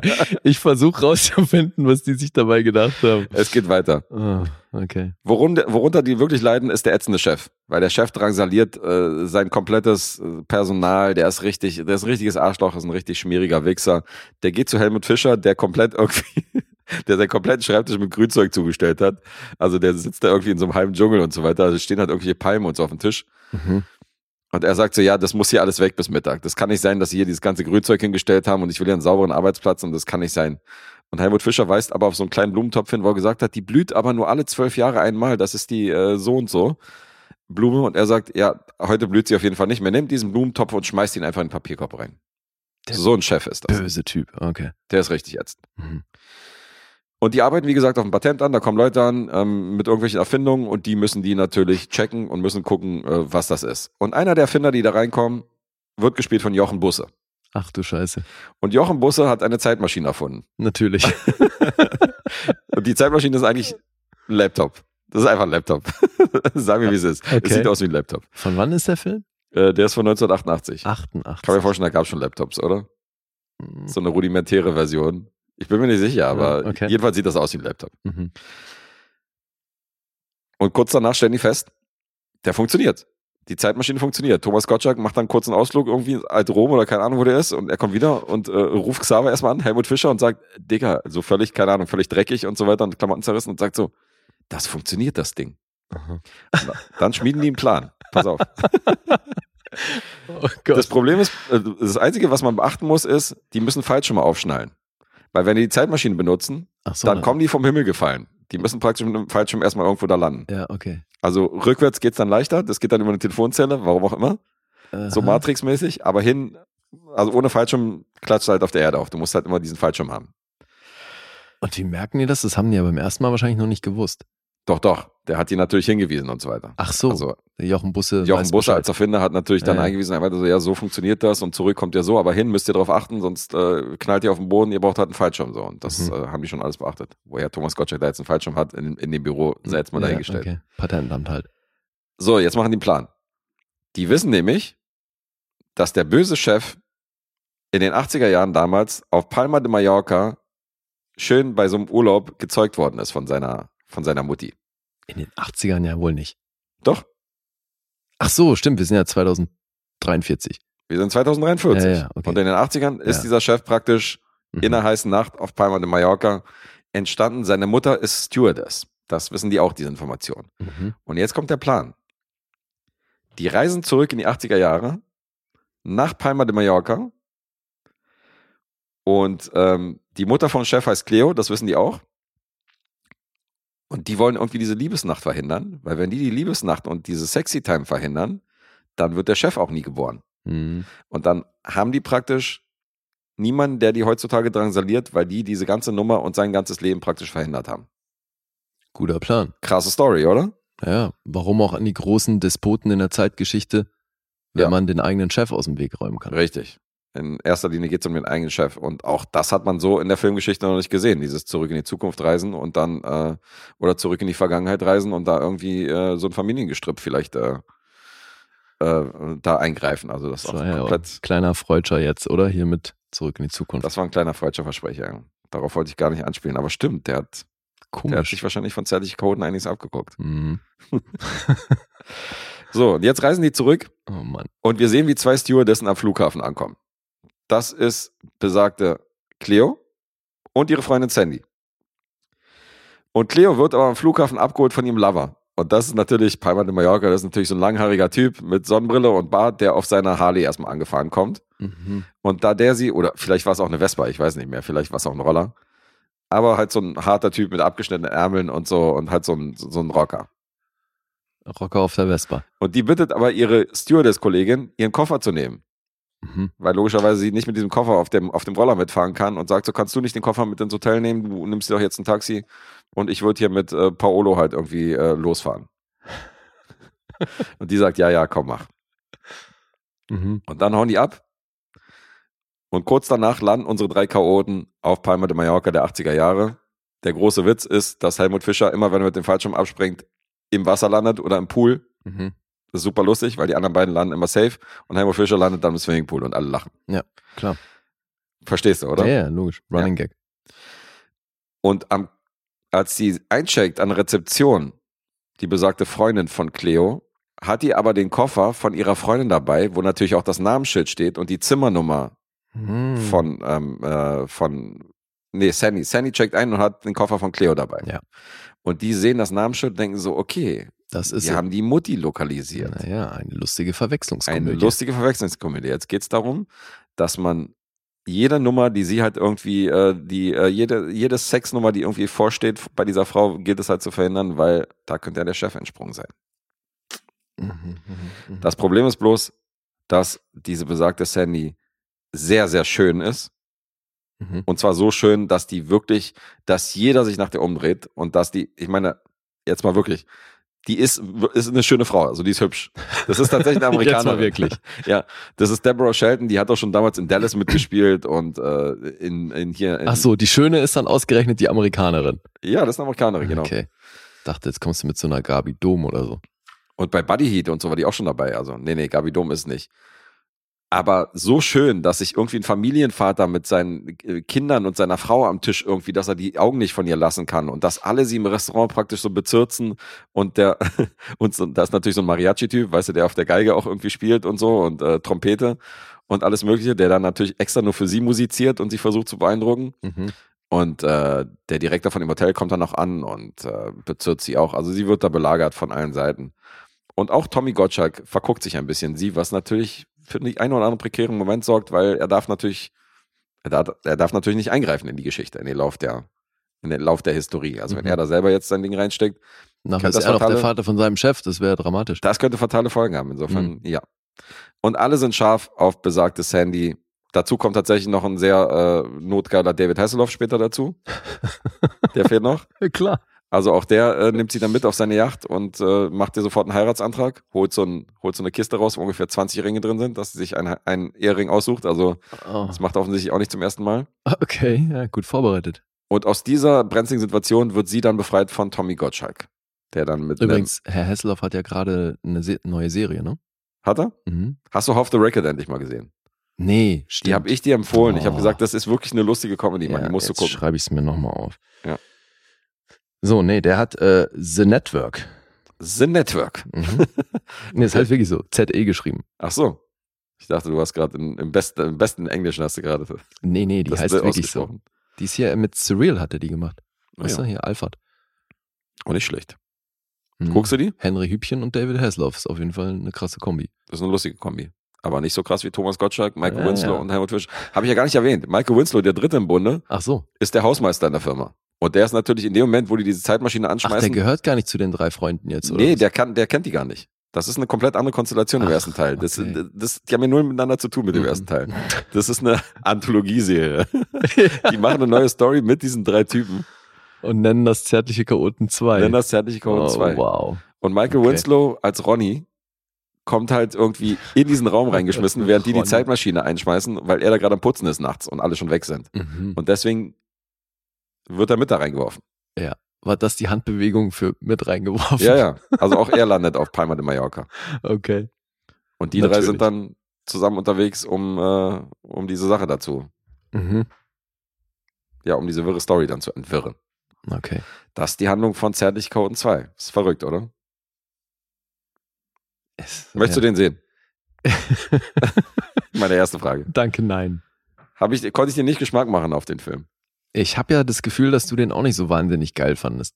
Ich finde es ja unfassbar, dass diesen Film in meiner ganzen, also 200 Leute haben den gelockt. 200 Personen bei Okay. ganz Letterboxd. Mhm. Und in meiner Bubble von 100 Leuten sind fünf dabei von diesen 200. Das ist schon mal sehr fragwürdig. das, allein in meiner 100 Bubble sind, sind fünf Leute dabei von diesen 200. Naja, Das also ist du kannst ja eh davon ausgehen, dass von den 200 Logs wahrscheinlich 190 aus Deutschland kommen. Ja, das auf jeden Fall. Ich kann mir nicht vorstellen, dass hier, obwohl der eine oder andere Michael Winslow-Fan, der seine Filmografie vervollständigen will, vielleicht ist der auch aus Übersee Weißt am du, da Start. gibt's auch so Bekloppte, die komplette Filmografien durchgehen. Ja. Kann sein, ja. Aber der größte Teil kommt schon aus Deutschland, aber ich bin ja nicht mit den allen connected. Ich bin ja nur mit 100 connected. Insofern ist das schon eine krasse Quote. Ja, wir machen ja einen großen Podcast. Das wird sein. Nee, äh, war kein Meisterwerk, aber im Nachhinein betrachtet, glaube ich, hatte ich hier sogar einen Tick mehr Spaß als beim ersten Teil da, diese, Wirklich? diese peinliche, unangenehme Geschichte mit der Schwangeren, wo du nicht weißt, wer der Vater von den drei war nach dieser durchzechten Nacht und so. Da fand ich den hier schon so ein bisschen kurzweiliger. Hm. Dieser, diese lustigen Späße auf Mallorca und was da so alles passiert in dieser Trubel und ähm, ja, es ist nicht immer politisch korrekt und ähm, einmal platzen die auf so eine Party, wo, wo die halt nur reinkommen, wenn die wirklich reich sind und dann verkleiden die sich, dann sehen die so, dass da so irgendwelche äh, Scheichs da ankommen Mhm. Und dann verkleiden die sich natürlich mit einem Bettlaken auch als drei Scheichs Oh Gott. und ja. kommen auf diese Party geplatzt und der Scheich wird verfolgt von Bettlaken alles. ja, wirklich. Und der Scheich wird Ah. verfolgt, verfolgt von zehn äh, Gespielinnen, die halt alle so vermummt sind, weißt du? Mhm. Und die alle mit einer Burka unterwegs sind. Und ähm, die verwechseln dann auch im Laufe der Party dann ähm, die Scheichs auf der Herrentoilette und dann laufen die nämlich Thomas Gottschalk hinterher. Also dem falschen Scheich. Mhm. Und das sorgt natürlich auch für den einen oder anderen lustigen Moment. Das ist so das Humorlevel. Okay, aber wenn du jetzt sagst, du hattest hier mehr Spaß als beim ersten, ich äh, weiß nicht mehr, wo du beim ersten gelandet Ich weiß, nicht, ich weiß auch nicht mehr, wo ich beim ersten gelandet bin. Vielleicht ist das wieder eine Sache, die punktemäßig überhaupt nicht hinhaut. Ich Ja. wollte auch nur nachschlagen, nachdem ich den Film gesehen habe oder nachdem ich ihn rezensiert habe. Mhm. ähm, weil ich habe hier meine Punkte jetzt schon gegeben. Aber, Aber- gefühlt Ja. glaube ich, dass ich den ein bisschen lustiger fand. Ein bisschen. Aber das ist immer noch ein ziemlich schlimmer Film. Aber ich hatte schon einigermaßen kurzweilig Spaß hieran. Ein schlimmer Film, mit dem du einigermaßen kurzweilig Spaß hattest. Ja, ich habe hier schon, ich konnte hier schon über diesen Trash lachen. Das ist auch eine Art von, diese Thomas Gottschalk-Film habe ich dir schon mal gesagt. Das ist so ein bisschen Guilty Pleasure für mich. ja, ja. Das hat, zwar keine halt was geilen Filme. echt Trashiges hat, ja. Das hat was total Trashiges und irgendwie finde ich diesen Humor, finde ich schon so billig und so klamaukig, dass ich schon wieder ganz witzig finde als Kind der 80er. Das sieht das Publikum nicht ganz so, weil IMDb gibt ihm eine 4,2. es gibt keinen Metascore, es gibt keine Rotten Tomatoes Bewertung, erst eine Letterbox Bewertung und diesmal eine 2,8. Auch hier wieder 94 Minuten, wie The Matador. Ein knapp 90 Minuten, ja, schnell vorbei. Ja, aber du sagst ja trotzdem, es ist ein schlimmer Film. Also, Naja, du schlimm jetzt jetzt, hier ja, wirklich schlimm, Spaß weil der dabei? wirklich, na, weil der wirklich schlecht ist. Ich hatte schon ein bisschen Spaß daran, ja. Also, ich konnte mir das angucken. Ich habe da so, okay, also weil du jetzt gerade meinst, die skandalösen 4,2, ich bin jetzt gerade überrascht, dass du überhaupt bei über 4 sein solltest. Aber wenn du sagst, du, okay, du hattest hier ein bisschen Spaß dabei, okay, ja, haut aber, hin. aber eine Empfehlung ist es nicht. Ich äh, glaube, die Empfehlung würde man mir wieder um die Ohren hauen, wenn ich das als Ja, Empfehlung gut. jetzt titulieren würde. Also kann ich, äh, Aber wenn du sagst, du hattest hier schon deinen Spaß dabei, dann muss er auf jeden Fall, finde ich, schon mal über fünf sein sogar. Weil sonst, halbwegs Spaß. äh, ja. Also ich sehe schon, das ist eins von diesen Sachen, ich sehe schon, dass das ein ziemlich schlimmer Film ist, dass der Mhm. schlecht ist und äh, dass das alles nicht mehr so funktioniert, wie es damals vielleicht funktioniert hat. Aber ähm, er ist relativ kurzweilig. Okay, aber fließt denn die Tatsache, dass das ein schlimmer Film ist, in deine Bewertung mit ein? Nein, überhaupt nicht. Das fließt nie in meine Bewertung ein, weil ich das immer subjektiv sehe, wie, wie ich den Film fand. Ja. Insofern, nein, hat nichts mit dem Punkt zu tun. Das ist echt schwierig jetzt. Du sagst halt, das ist ja halbwegs Spaß. Ich sag fünfeinhalb. Ne, Fast. Eine 5. Ah, fuck. Okay. Eine 5 ist es noch geworden. Und ähm, ja, macht alles Sinn. Zärtliche 1 hat eine 3,5 von mir gekriegt. 3,5. Ja, insofern, der hat, äh, da konnte ich weniger mit anfangen. Und dass ich jetzt hier gesagt habe, dass ich das Gefühl hatte, dass ich hier mehr Spaß dran hatte, das spiegelt sich in den fünf Punkten dann noch wieder. Also, Ja, haut hin. wenn ihr zärtliche Chaoten sehen wollt, dann guckt euch den zweiten Teil an. Der hat auch gar nichts mit dem ersten Teil Ja, zu tun, eben. außer die drei Hauptdarsteller. Völlig egal, ja. Insofern ist das völlig egal und völlig wurscht. Und ähm, der ist ein bisschen lustig. Also lieber die Zurück in die Zukunft, äh, den Zurück in die Zukunft äh, Rip-Off als den äh, Drei Männer und ein Baby Rip-Off. Mhm. Das wäre mein Fazit. Ja, aber immer noch nichts Berühmtes. Also Nee, immer noch nichts Berühmtes. Ich habe jetzt, warum auch immer, habe ich mir irgendwann mal diese Doppel-DVD-Box gekauft und die habe ich jetzt auch mal beide gesehen. Ob ich in diesem Leben dann nochmal einen Rewatch starte, weiß ich nicht. Ja. Mhm. Unwahrscheinlich. So, machen wir wieder was Gemeinsames zum Abschluss ja, und machen Erik glücklich, weil auch der hat im Punkteraten gepunktet. Haha. und hat sich einen Film gewünscht. der stammt von Erik, okay. Der ist von Erik und den haben wir jetzt äh, geguckt und rezensieren den jetzt. Und äh, schon wieder nach der letzten Episode haben wir einen Film mit Kurt Russell. Ist Verrückt. Verrückt, ja. Und so will ich ihn sehen, ja. Ja. Nicht als bebrillten, mit Smoking äh, tragenden irgendwie Analytiker. Ja, da musste ich auch ein bisschen dran denken, Bei dass das Entscheidungen. wahrscheinlich, das ist hier der Archetyp, der dir besser gefällt für Russell. Genau so, genau so. Ja, der letzte Kinofilm der 80er Jahre tatsächlich. Ach, ist das so? Ja, Abgefahren. das finde ich irgendwie ganz geil, weil das ist ja dann doch irgendwie das Ende einer Dekade, die gerade im Action-Kino Mhm. ein paar sehr große und interessante Sachen hervorgebracht hat. Ob das jetzt so ein rühmlicher Abschluss ist, das erfahren wir jetzt. Aber er schlägt, er schlägt zumindest in die gleiche Kerbe, ja. Ja, das mal zweifelsohne. Mhm. Ja, Tango und Cash Jawohl. aus dem Jahr 1989. Das ist lange her, dass ich den gesehen habe, das letzte Mal. Oh ja, bei mir auch. kommt mich kaum noch einer an irgendwas. Ja. Schon witzig. Ja, haben wir zwei äh, große Actionhelden der 80er Jahre zusammengepackt, Sylvester Stallone und Kurt Russell. Mhm. Und die mal zusammen im Film äh, auftreten lassen. Und das ist dieser besagte, das ist dieses Buddy-System, was man schon tausendmal hatte. Und äh, also definitiv wurden hier ein paar Lethal Weapon-Vibes wach, auch bei der Charakterzeichnung von beiden. Ja, aber hallo. Und insofern kam hier einiges hervor, die guten, guten 80s. Das ist einer aus der, aus der Riege. Mhm. Ja, wollen wir erzählen, worum es geht? Ja, um Tango und Cash. Genau, es geht um Tango und Cash. Wer sind diese Tango und Cash? Die sind natürlich total gegensätzliche Polizisten. Mhm. Der eine ist so ein ganz smarter, kultivierter, der auch nur im Anzug rumrennt. Und der andere, also das ist Ray Tango und Gabe Cash, ist so ein, ja, das ist halt im Grunde Mel Gibson Ja. in Lethal Weapon. So Gleiche schön. Fukuhila-Matte, ja, genau. gleiche Klamotte, äh, der ähnliche Übereifer, der hier an den Tag gelegt wird und Voll. auch dieses Rücksichtslose und ein bisschen chaotische und ja. Ja, das ist er definitiv. Das ist äh, die Reinkarnation. Ja, und die beiden battlen sich so ein bisschen, wenn es darum geht, wer der krasseste Cop beim LAPD ist und arbeiten immer beide alleine und jeder für sich reißt halt so ein bisschen die krassen Sachen. Und immer wieder nehmen die auch Leute hoch, die für so einen großen Drogenbaron arbeiten, namens Eve Perret. Und den gilt es zur Strecke zu bringen. Der kommt denen allerdings so ein bisschen zuvor, indem der ein Ding so hindreht, dass es so aussieht, als wären die beiden schuld an dem Mord von ein paar Leuten. Und so werden die beiden eingebuchtet. Perfider Plan. Tja, Ganz verrückt. Und, Und- warum schießt er die nicht einfach über den Haufen? Also Logiklöcher in die Richtung gibt's hier von vorne bis hinten. Aber es wird ja erklärt. Ah ja? Weil Nämlich? er keine Märtyrer aus denen machen will und weil er nicht die komplette Polizei gegen sich aufhetzen will, weil er da auch Leute zu sitzen hat. Mhm. Deswegen muss er sich was anderes einfallen lassen und demonstriert das dann mit zwei Mäusen. Mhm.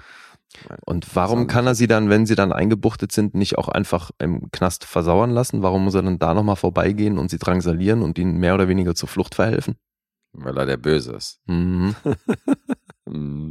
Ja, dieser Herr wird übrigens von Jack Palance gespielt. Jetzt habe ich vorhin Le Mépris schon angesprochen. Das passt ja echt herrlich ins Bild, weil Mhm. da war er ja die amerikanische Beteiligung. Ja, und der ist hier halt der Bösewicht. Ja, einer von den Handlangern ist auch jemand, der schon 700 Credits auf der Uhr hat. Natürlich taucht er hier auch wieder auf. James Wang. Der ist auch wieder dabei. James Hong und auch Brian James ist, glaube ich, im 80er Jahre Kino Alter, ja. dann doch sehr vertreten. Und da Einer kamen bei mir. Mary Poppins Vibes hoch, Alter. Hier, so Dick Van Dyke. Wegen dem englischen Dialekt. Ja, weil du Fandst du wieder das einen Amerikaner hast, der einen furchtbaren Cockney-Akzent äh, imitiert. Fandst du nicht authentisch? Boah, das ist bei mir immer so ein Cringe-Ding. Alright, mate. Oh, Alter. Das, also wirklich mit Fremdschämen verbunden. Ich habe mich ganze Zeit gefragt, warum? Warum machen die das? Was ist da los? Also in den True-Effekt stand dann ja auch, dass der ursprüngliche Plan von Brian James ja war, weil seine Rolle so klein ist, gibt er der halt was, was super auffällig ist, damit die irgendwie hängen bleibt.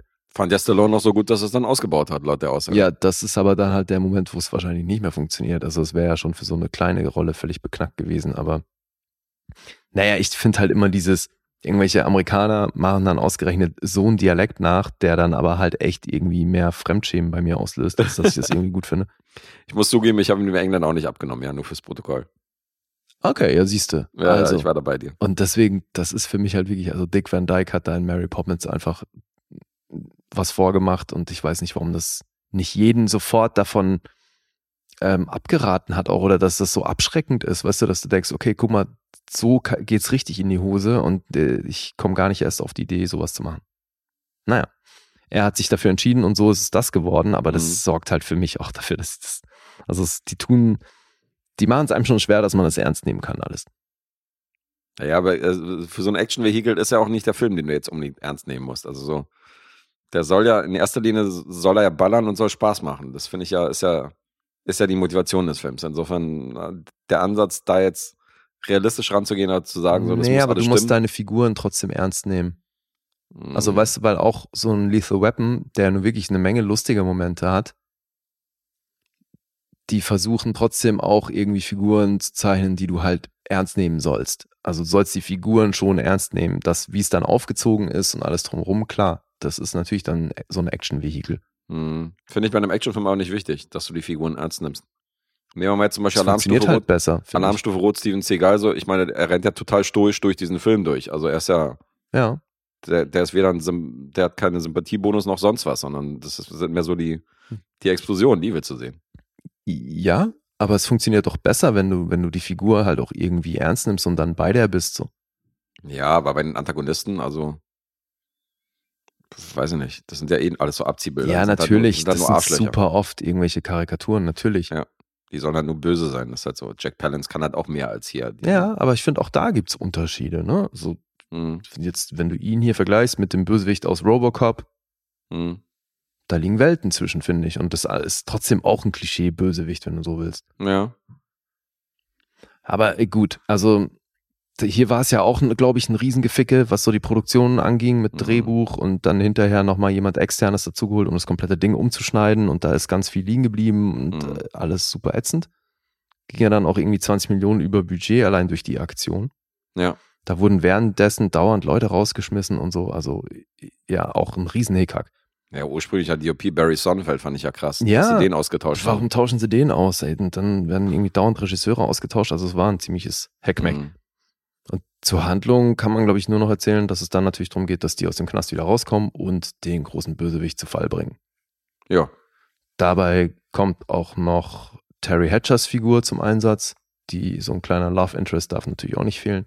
Das ist, ähm, ja, kann man an der Stelle erwähnen, das ist die Schwester von, von Tango, von Stallone. Ich hätte das jetzt nicht erwähnt, aber okay. Ach so, ist jetzt ein Spoiler. Naja, es wird halt zum relativ späten Zeitpunkt erwähnt, in welchem Verhältnis sie zu ihm steht. Ja, gut, okay, das ist halt so ein kleiner Lacher, weil er, weil sie halt sagt, so ja, der äh, taucht halt auf, wie er Bock hat, so. Hm. Von wegen so. Also, aber damit wird ein bisschen gespielt, aber das ist jetzt nicht wirklich. Nein, nein. Aber ey, die junge. Terry Hatcher, Tja, die ist schon Hingucker. die fand ich damals auch immer gut. Lois Lane himself. Wenn die Ja. lächelt, dann geht auch so, dann geht die Sonne auf. Die ist auch ganz toll. Und hier darf sie sich halt als Tänzerin auf der Bühne regeln. In knappen Klamotten. Also, Ja, das fand ich nicht uneingeschränkt gut tatsächlich. Also jetzt so rein, was die Performance angeht. Aber ich hätte ja schon ein paar Geldscheine hingeschmissen. Ja, Sind Ja. die 80s, ja, da muss man ein bisschen Abstriche machen. Das ist halt nicht mehr ab, da kannst du nicht so ein Up-to-Date-Choreo von heute nehmen. Hm. Ja, aber ich finde, was dem Film insgesamt halt nicht gut tut, ist, dass die hier einfach zu weit gegangen sind, was so die, die Sprüche angeht und also die platten Dialoge. Hat mir voll Spaß gemacht. Hat dir Spaß gemacht? Ja, ja. Das ist natürlich so dieses typische, also es war mega platt. Das ist natürlich so ein Was, bisschen. warum muss der sagen, Rambo's a Pussy? Was soll denn das? Ich meine, er jetzt hier im Anzug Ach, und der Brille Metawitz. und so, weißt du, was soll das? Warum muss ausgerechnet Stallone sagen, Rambo's a Pussy? Das finde ich. Ja, aber wo hast du fahren gelernt? Von Stevie Wonder oder was? Das ist doch, das ist doch typisch 80s. Das ist doch Ja, klar. dieses Dykes on Bikes Spruch, der, dieser Dykes on Bikes Spruch und so eine Sachen und so. Und äh, das ist für mich so, das ist so 80er, das fand ich so gut. Ja, ja, so ein paar Sachen auf jeden Fall, aber eben, ich finde, die sind damit ähm, ein paar Mal einfach zu weit gegangen, so dass man es dann eben eher nervig findet als lustig. War bei mir zumindest so. Ja, nicht alles, genau. Also hat nicht alles gepunktet. Ich fand auch nicht jeden Spruch gut. Aber es ist schon einer der Filme, wo halt so, wo halt diese 80er-Sprüche fallen und ähm, ich war gut unterhalten. Fand die Action auch gut, fand die Chemie gut zwischen Kurt Russell und Sylvester Stallone. Ich meine, du hast die beiden zusammengepackt in einem Film. Das ist schon mal, das ist schon mal die halbe Miete. Das fand ich schon mal richtig geil. Ursprünglich ja wohl Patrick Swayze ge geplant in der Rolle Mhm. von Kurt Russell. Ja. Auch nochmal irgendwie ein Hickhack im Vorfeld. Mhm. Und es ballert halt. Ballert an jeder Ecke. Ist ein bisschen überzeichnet, ist ein bisschen überzogen, ist alles ein bisschen äh, too much und aber unterm Strich ist das auch einer von diesen Actionfilmen, die ich halt schon geil finde. Mit denen ich echt was anfangen kann. Naja, Ich hatte Spaß, ja. Ich verstehe ja, dass äh, das zerreißt nicht und war super überrascht, als ich gesehen habe, dass der überhaupt nicht erfolgreich war in den Kinokassen, weil ich dachte, okay, Stallone und Kurt Russell, die waren noch damals mega, mhm. mega Zugpferde. Der, äh, Kurt Russell hatte vorher Big Trouble in Little China und so ein paar andere richtig große Hits gelandet. Stallone sowieso ein Zugpferd und die beiden in einem Film, in einem Actionfilm, dachte ich so, das, das war bestimmt eine Bombe damals an Kinokassen. Mhm. Und jetzt muss ich hier rausfinden, war nicht so der Hit. Nee. Aber ich kann mir halt auch vorstellen, dass der, also haben wir ja gerade gesagt mit den 20 Millionen, aber damit ist der natürlich schon sehr viel teurer geworden als ursprünglich geplant. Also mit Mhm. einem Budget von 55 Millionen. Das ist angewachsen, ja. Jetzt überleg mal, wenn der mal kurz 20 Millionen teurer wird, äh, ist halt ein Drittel. Aber der hat schon Schauwerte. Also gerade so, da fliegt einiges an die Luft im Laufe des Films, sagen wir mal so. Ja. Ja. Du bist nicht uneingeschränkt happy mit dem Film. Äh, Nee, äh, lese ich hier so zwischen weit- den Zeilen. Nee, ich bin nicht happy mit dem Film. Das nur wirklich nicht. Ich find's halt, also, guck mal, wir haben es ja gerade schon davon gehabt. Bei vielen Filmen kann man da ein Auge zudrücken, dass es konstruiert ist und dass es halt alles irgendwie so ein Mittel zum Zweck ist. Aber hier fand ich das schon wahnsinnig konstruiert und auch äh, so ein bisschen mit der Brechstange auf cool gemacht und das hat alles für mich nicht so funktioniert fand Okay. eher irgendwie, also ich bin so ein bisschen nostalgisch noch dabei, Mhm. aber ich fand den, glaube ich, echt mal cool. Und es kann sogar sein, weil das kriege ich in der Erinnerung nicht mehr zusammen, aber es kann echt gut sein, dass ich den vor dem ersten Lethal Weapon gesehen habe. Oh, okay. Und aber jetzt so in der Retrospektive finde ich es halt unfassbar dreist, Die haben sich schon sehr daran was. Kurt ne? Russell hier macht, Alter. Das Ja. ist halt einfach so ein billiger Mel Gibson-Abklatsch. Das ist auf jeden Fall ja. weil dadurch kriegt's halt auch null eigenes. Weißt Mhm. du? Also seine Figur hier ist halt überhaupt nichts eigenes. Na, den Punkt gebe ich dir. Dann auch, ja, wie gesagt, ich konnte hier so vieles nicht ernst nehmen, es ist mir echt schwer gefallen, ey. Ich, also wirkte alles ein bisschen schwierig auf mich. Na, Hier werden wir nicht klingeln. Nee, klingt nicht so. Für mich ist das immer noch einer der Actionfilme aus den 80s, äh, beziehungsweise aus den End-80ern. Die gibt's halt heute nicht mehr in der Form. Und insofern feiere ich, feier ich das, dass ich so einen mal wieder sehe. Dafür kriegt er von mir auch so ein bisschen Nostalgiepunkte. Mhm. Definitiv. Aber Also ich sehe natürlich auch hier die Mankos und das ist jetzt keiner von den, von den äh, Megafilmen. Ich meine, wir haben für Dezember haben wir Stück langsam auf der, auf der Mhm. Auftragsliste von Erik. Ja. Pünktlich zu Weihnachten. Insofern, äh, da, da muss er sich gar nicht erst messen. Aber trotzdem ist er kurzweilig, wie ich finde. Aber das ist, äh, ach, das wäre mal interessant gewesen, die im direkten Vergleich äh, zu besprechen. Mhm. Weil, also stirbt langsam habe ich echt oft gesehen und es würde mich sehr wundern, auch wenn es jetzt lange her ist, dass ich ihn das letzte Mal gesehen habe, Mhm. würde es mich sehr wundern, wenn ich den nicht trotzdem enorm fett fände jetzt, wenn wir den wieder gucken. Ja, davon gehe ich aus. Ich eben auch. Und dann habe ich aber eine große Diskrepanz zu dem hier. Und jetzt überlege ich mir aber gerade, wo ist da wirklich der Unterschied? Mhm. Weil Stirb langsam macht auch vieles mit Plattensprüchen und Richtig. so. Aber ich, also aus Erinnerung fühlt sich für mich da nicht so forciert an wie hier. Mhm. Da werden wir uns dann von überzeugen. Also ich meine dann so dieser Dialog, den die in der Dusche führen, Alter, what the fuck? Das war doch super. Also den fand ich zum Beispiel super. Den Dialog. Okay. So gut kennen wir uns nicht vorher. Und dann sind dann auch so Kleinigkeiten, wo ich dachte so, okay, und jetzt ihn haben sie jetzt mit der Goldkette in den Knast gelassen oder was? Und die würde mir abgenommen dann. Der ist aber schon im Knast in der Dusche mit der, mit der Goldkette. Ach ja, stimmt, da hat er die noch um. Ja, jetzt guckst du aber jetzt zu sehr hin, ja? Du, das ist ja das Ding, Das ja wenn der, der Film das So- so nicht Anspruch schafft, nicht. mich so zu unterhalten, dass ich auf sowas achte, Mhm. ist auf jeden Fall was schiefgelaufen. Du, der hat da eine Goldkette im Knast. Das kann doch nicht sein. Die müssen ihm doch abgenommen haben ja, wäre mir doch unter normalen Umständen scheißegal. Mhm. Aber wenn mir das auffällt, ist auf jeden Fall irgendwas schiefgelaufen. Ja, komm, aber Lethal Weapon hat Mel Gibson Schuhe an und dann hat er auf einmal keine Schuhe Ja. an beim Laufen. Ja, Das ist genauso Fuscherei. ja, ist uns auch aufgefallen. Ja, siehst du. Da hat er aber nicht so viel Punktabstrich gekriegt. Nein, es ist hier wirklich die unfassbar forcierte Handlung. Ich finde Mhm. das alles wahnsinnig konstruiert. Und dann, Alter, was soll denn dieser bescheuerte Minivan mit so ein paar rangeklebten Knarren? das sieht einfach, das, sieht wirklich nicht geil aus. Und dann der Typ, dieser Owen, der die Karre bereitstellt, was spielt er denn da? Was, wie überzogen kann man denn, der hat keinen geraden der- normalen Satz rausgebracht. Der Er ist der verrückte Wissenschaftler. ja, und deswegen muss er bei jedem Wort und vor und nach jedem Wort eine Grimasse schneiden oder was? Was soll denn das? Was soll denn das? Also auch schauspielerisch hat Lee hier so ein paar, paar Sachen auszusetzen. definitiv. Du hättest dir zärtliche Code angucken sollen vorher. Dann du, wären die Abstriche nicht ganz so groß Ja, geworden. siehst du, auch da wieder vielleicht ist eine ganz gute Strategie. Wenn man weiß, jetzt kommt so ein Film, das guckt man sich davor irgendwie die noch eine Reihenfolge. größere Grütze an, Ja, dann die steht das schon Reihenfolge. wieder richtig gut da im Vergleich. Gleiche Ära auch noch. Ja, gerade mal ein Jahr Unterschied Ja, zwischen diesen beiden Filmen. Und da sage ich, hm,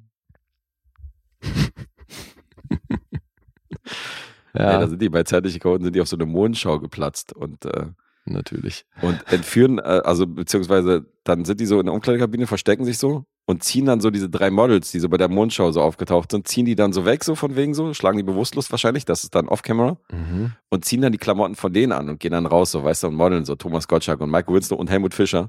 Ach. Ey, die Klamotten von denen, Alter.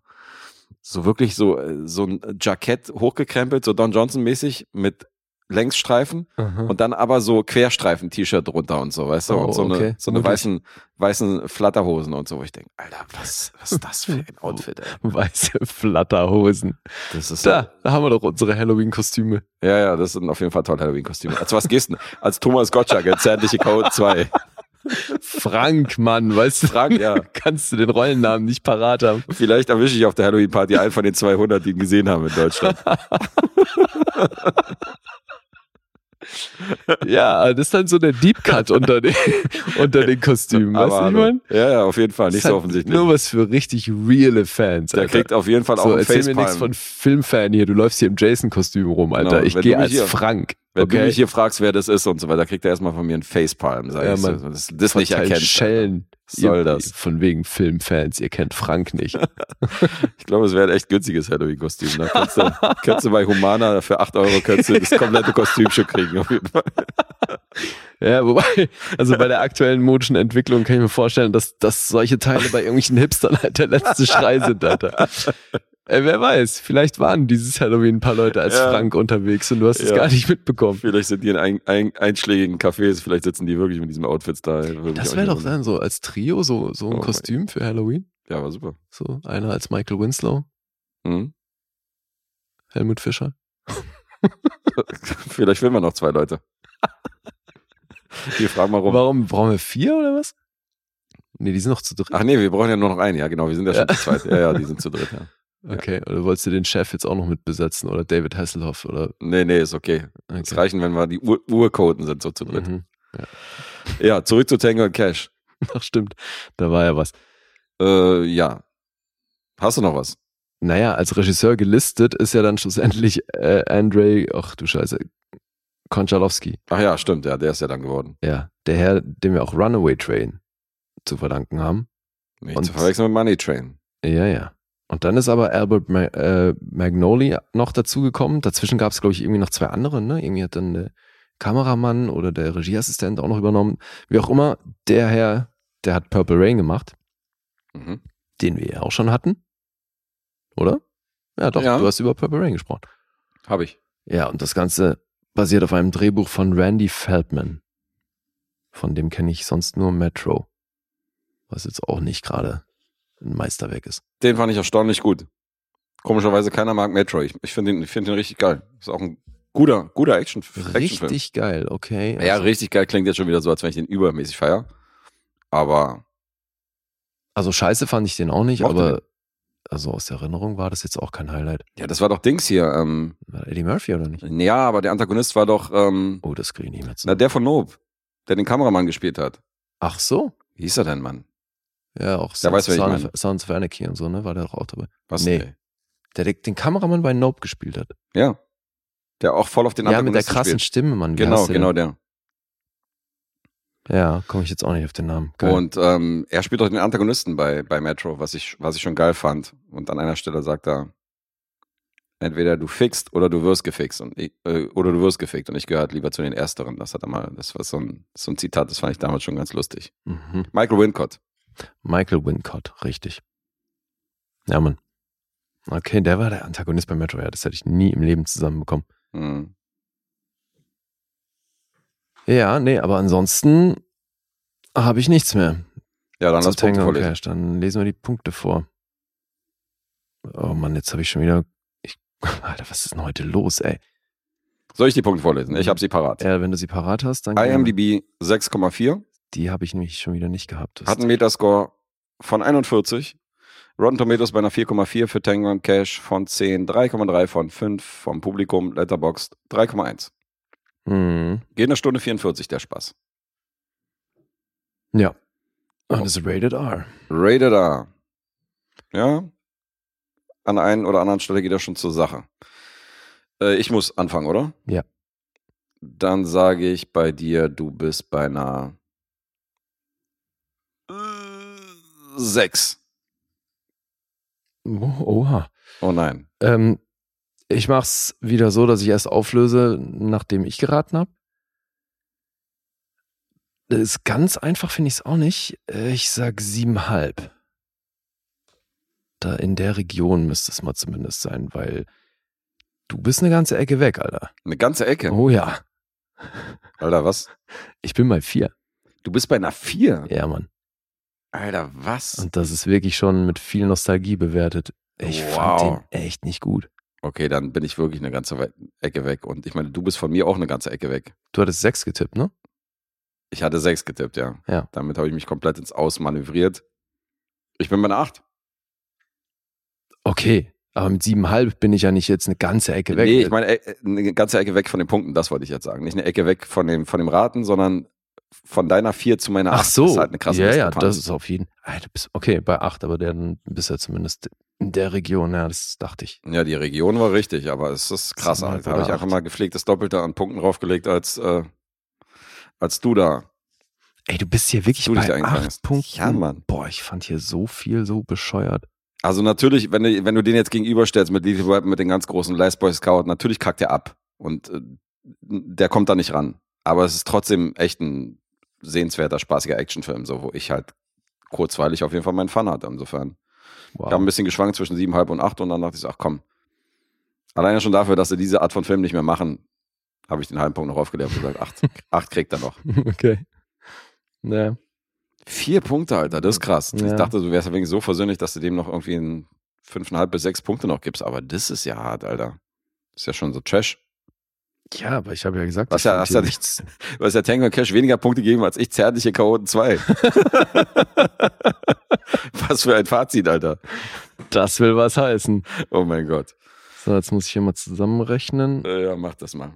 Während du zusammenrechnest, erwähne ich an dieser Stelle, dass ich einen Podcast rausgebracht habe mit unserem Kumpel Alessandro. Zum ersten Mal war ich mal bei ihm zu Gast, weil er uns vorgeschlagen hat, wenn wir mal Filme haben, die hier schon besprochen worden sind und äh, die wir ausführlich zerlegen wollen, können wir das bei ihm machen. Und ich habe über Suspiria geredet und zwar über beide Teile. Die Version von Dario Argento und die Version von Luca Guadagnino. Das, äh, die Neuausrichtung, also Remake würde ich es nicht bezeichnen. Und da haben wir über zwei Stunden auf jeden Fall über diese beiden Filme palabert. Insofern schaltet mal bei Cinema Volante rein, ähm, abonniert den Herrn und hört dann den Podcast rein. War lustig. Ja, kann ich bestätigen. Ich habe es nämlich schon gehört. Ja, und Lee hört sehr selektiv seine Folgen Tja. und Podcast und andere Formate. Kannst du mal sehen. Hm, Ich fühle mich geehrt. Ja, finde ich auch schön, dass Alessandro gleich gesagt hat, der hört es eh nicht. Stimmt, ja, so ist er eingestiegen. Mhm. Ich war mir nicht sicher. Bei mir wäre es so 50-50 gewesen. Ich sage so, naja, gut, dadurch, dass er den selber rezensiert hat, wird er vielleicht auch wissen, wie wir darüber denken und so. Äh, Naja, ne, hat mich schon interessiert. Cool, cool, cool. Ja. Und? Wie sieht's aus, punktetechnisch? Ach so, stimmt, da war ja noch was. Äh, ich bin bei minus zwei gelandet und du hast es tatsächlich geschafft, mit zwei Tipps ganze dreieinhalb Miese zu sammeln. Mann, Mann, Mann. Ja, Sah eigentlich eine Zeit lang ganz gut aus, aber naja, nach dem ersten Tipp war auf jeden Fall schon mal. hätte ich hier eine, ja gut, hätte ich hier eine Punktlandung hingelegt, dann hätte ich gewonnen. Ja. Letztendlich war es Tango und Cash. Hat mich, hat mich runtergerissen. Naja. Ja, ja gut, bisschen Abstand hast du schon. Aber es äh, verstehe ich auch, dass das nicht leicht war. Aber Alter, ich habe ja auch irgendwie diese 80er gehen und Ja, ja, deswegen, vieles ja. daraus feiere ich auch. Aber bei denen dachte ich echt, ja, was fandst du denn daran früher so cool? Krass. Ja. Hm, krass, krass, krass. Nee, ich bin dann doch sehr versöhnlich. Also was heißt sehr versöhnlich? Ist, ich hatte Spaß. Alright. Dann sind wir durch für heute. Und Ja. ähm, Müssen wir noch auf irgendwas hinweisen? Wir bedanken uns natürlich bei allen, die uns supporten. ja, so machen wir's. Guck mal beim äh, Linktree rein. Da könnt ihr über Patreon und über Steady könnt ihr mal reingucken. Und da bieten wir verschiedene Pakete ein für diejenigen, die uns auch monatlich da äh, abonnieren. Ja, und für die, die es immer noch nicht mitbekommen haben, uns gibt's auch auf YouTube. Mhm. Jetzt nicht mit dem Podcast, aber gerade machen wir einen Bash. Also unseren Podcast gibt's auch auf YouTube, aber nicht mit äh, Bild und so, sondern es geht ums Bash. Richtig. Da steht jetzt das Halbfinale an. Die beiden Begegnungen werden wir auch demnächst aufnehmen. Mhm. Und ähm, ansonsten, die es noch nicht mitgekriegt haben, richtig, die können auch nochmal reinschalten bei YouTube und überall abonnieren und Daumen hoch drücken. Wäre uns sehr wichtig. Das wäre toll. Ja. Schon mal danke dafür. Danke dafür. Wer Bock hat, Merch haben wir auch. T-Shirts, Hoodies. Könnt ihr euch gerne melden. Ja, das auch noch. Ja, und reicht jetzt hier mit dem Werbeschmuh. Schluss mit lustig. Schluss mit lustig. So, aber ja, war lustig. Ja, definitiv. Waren, Ja, wir sind über zweieinhalb Stunden gelandet. ja, hat Spaß gemacht. Wunderbar. Ja, Dito. Und ähm, vielleicht kleine Sneak Peek auf die nächste Episode. Mhm. Da kommt der dritte im Bunde von Ja hier Filme. Da werden wir Dietz begrüßen und werden mit ihm über The Beyond reden. Oder auf äh, im Original, deswegen ganz wichtig bei Lehmann das Original zu erwähnen. La Fucci Dece Deutsche Dece. ja, oder so Eine ähnlich. italienische Version. Lucio Fulci. Der Mhm. erste Film von Lucio Fulci, den ich in meinem Leben gesehen habe. Komplett so. jungfräulich in seiner Filmografie. Oh, wow. Also, da sind wir auch nochmal gespannt, wie der bei Lee und bei mir angekommen ist. Und bei Dietz ja auch. Den hat er sich selbst gepickt. Mhm. Den Na, gibt's dann kommende Episode. bin ich auch gespannt. Das hast du Dietz wohl vollkommen wertfrei angekündigt, sonst vergleichst du den noch immer direkt mit den beiden anderen Atzen. Ja, das mache ich dann vor Ort, wenn er da ist. Mhm. Ja, mal sehen, wie er sich schlägt. Das ist schon der sympathischste von denen, oder? Macht keinen Stress, ist immer freundlich, lacht immer, ist immer nett. Die anderen beiden sind ja schon so, ja schon so Unsympathen auf jeden Fall. Miese Unsympathen. Dafür sind die ganz schön oft hier. Ja, weil wir auch Unsympathen sind, deswegen verträgt so. sich das. Meinst du? Pack schlägt sich, Pack verträgt sich, mhm. weißt du? Ja, richtig. Okay. Gibt es noch irgendwas zu erwähnen? Hm, von meiner Seite nicht. Von meiner auch nicht. Dann Tschüss. ziehen wir den Vorhang zu. Tschüss.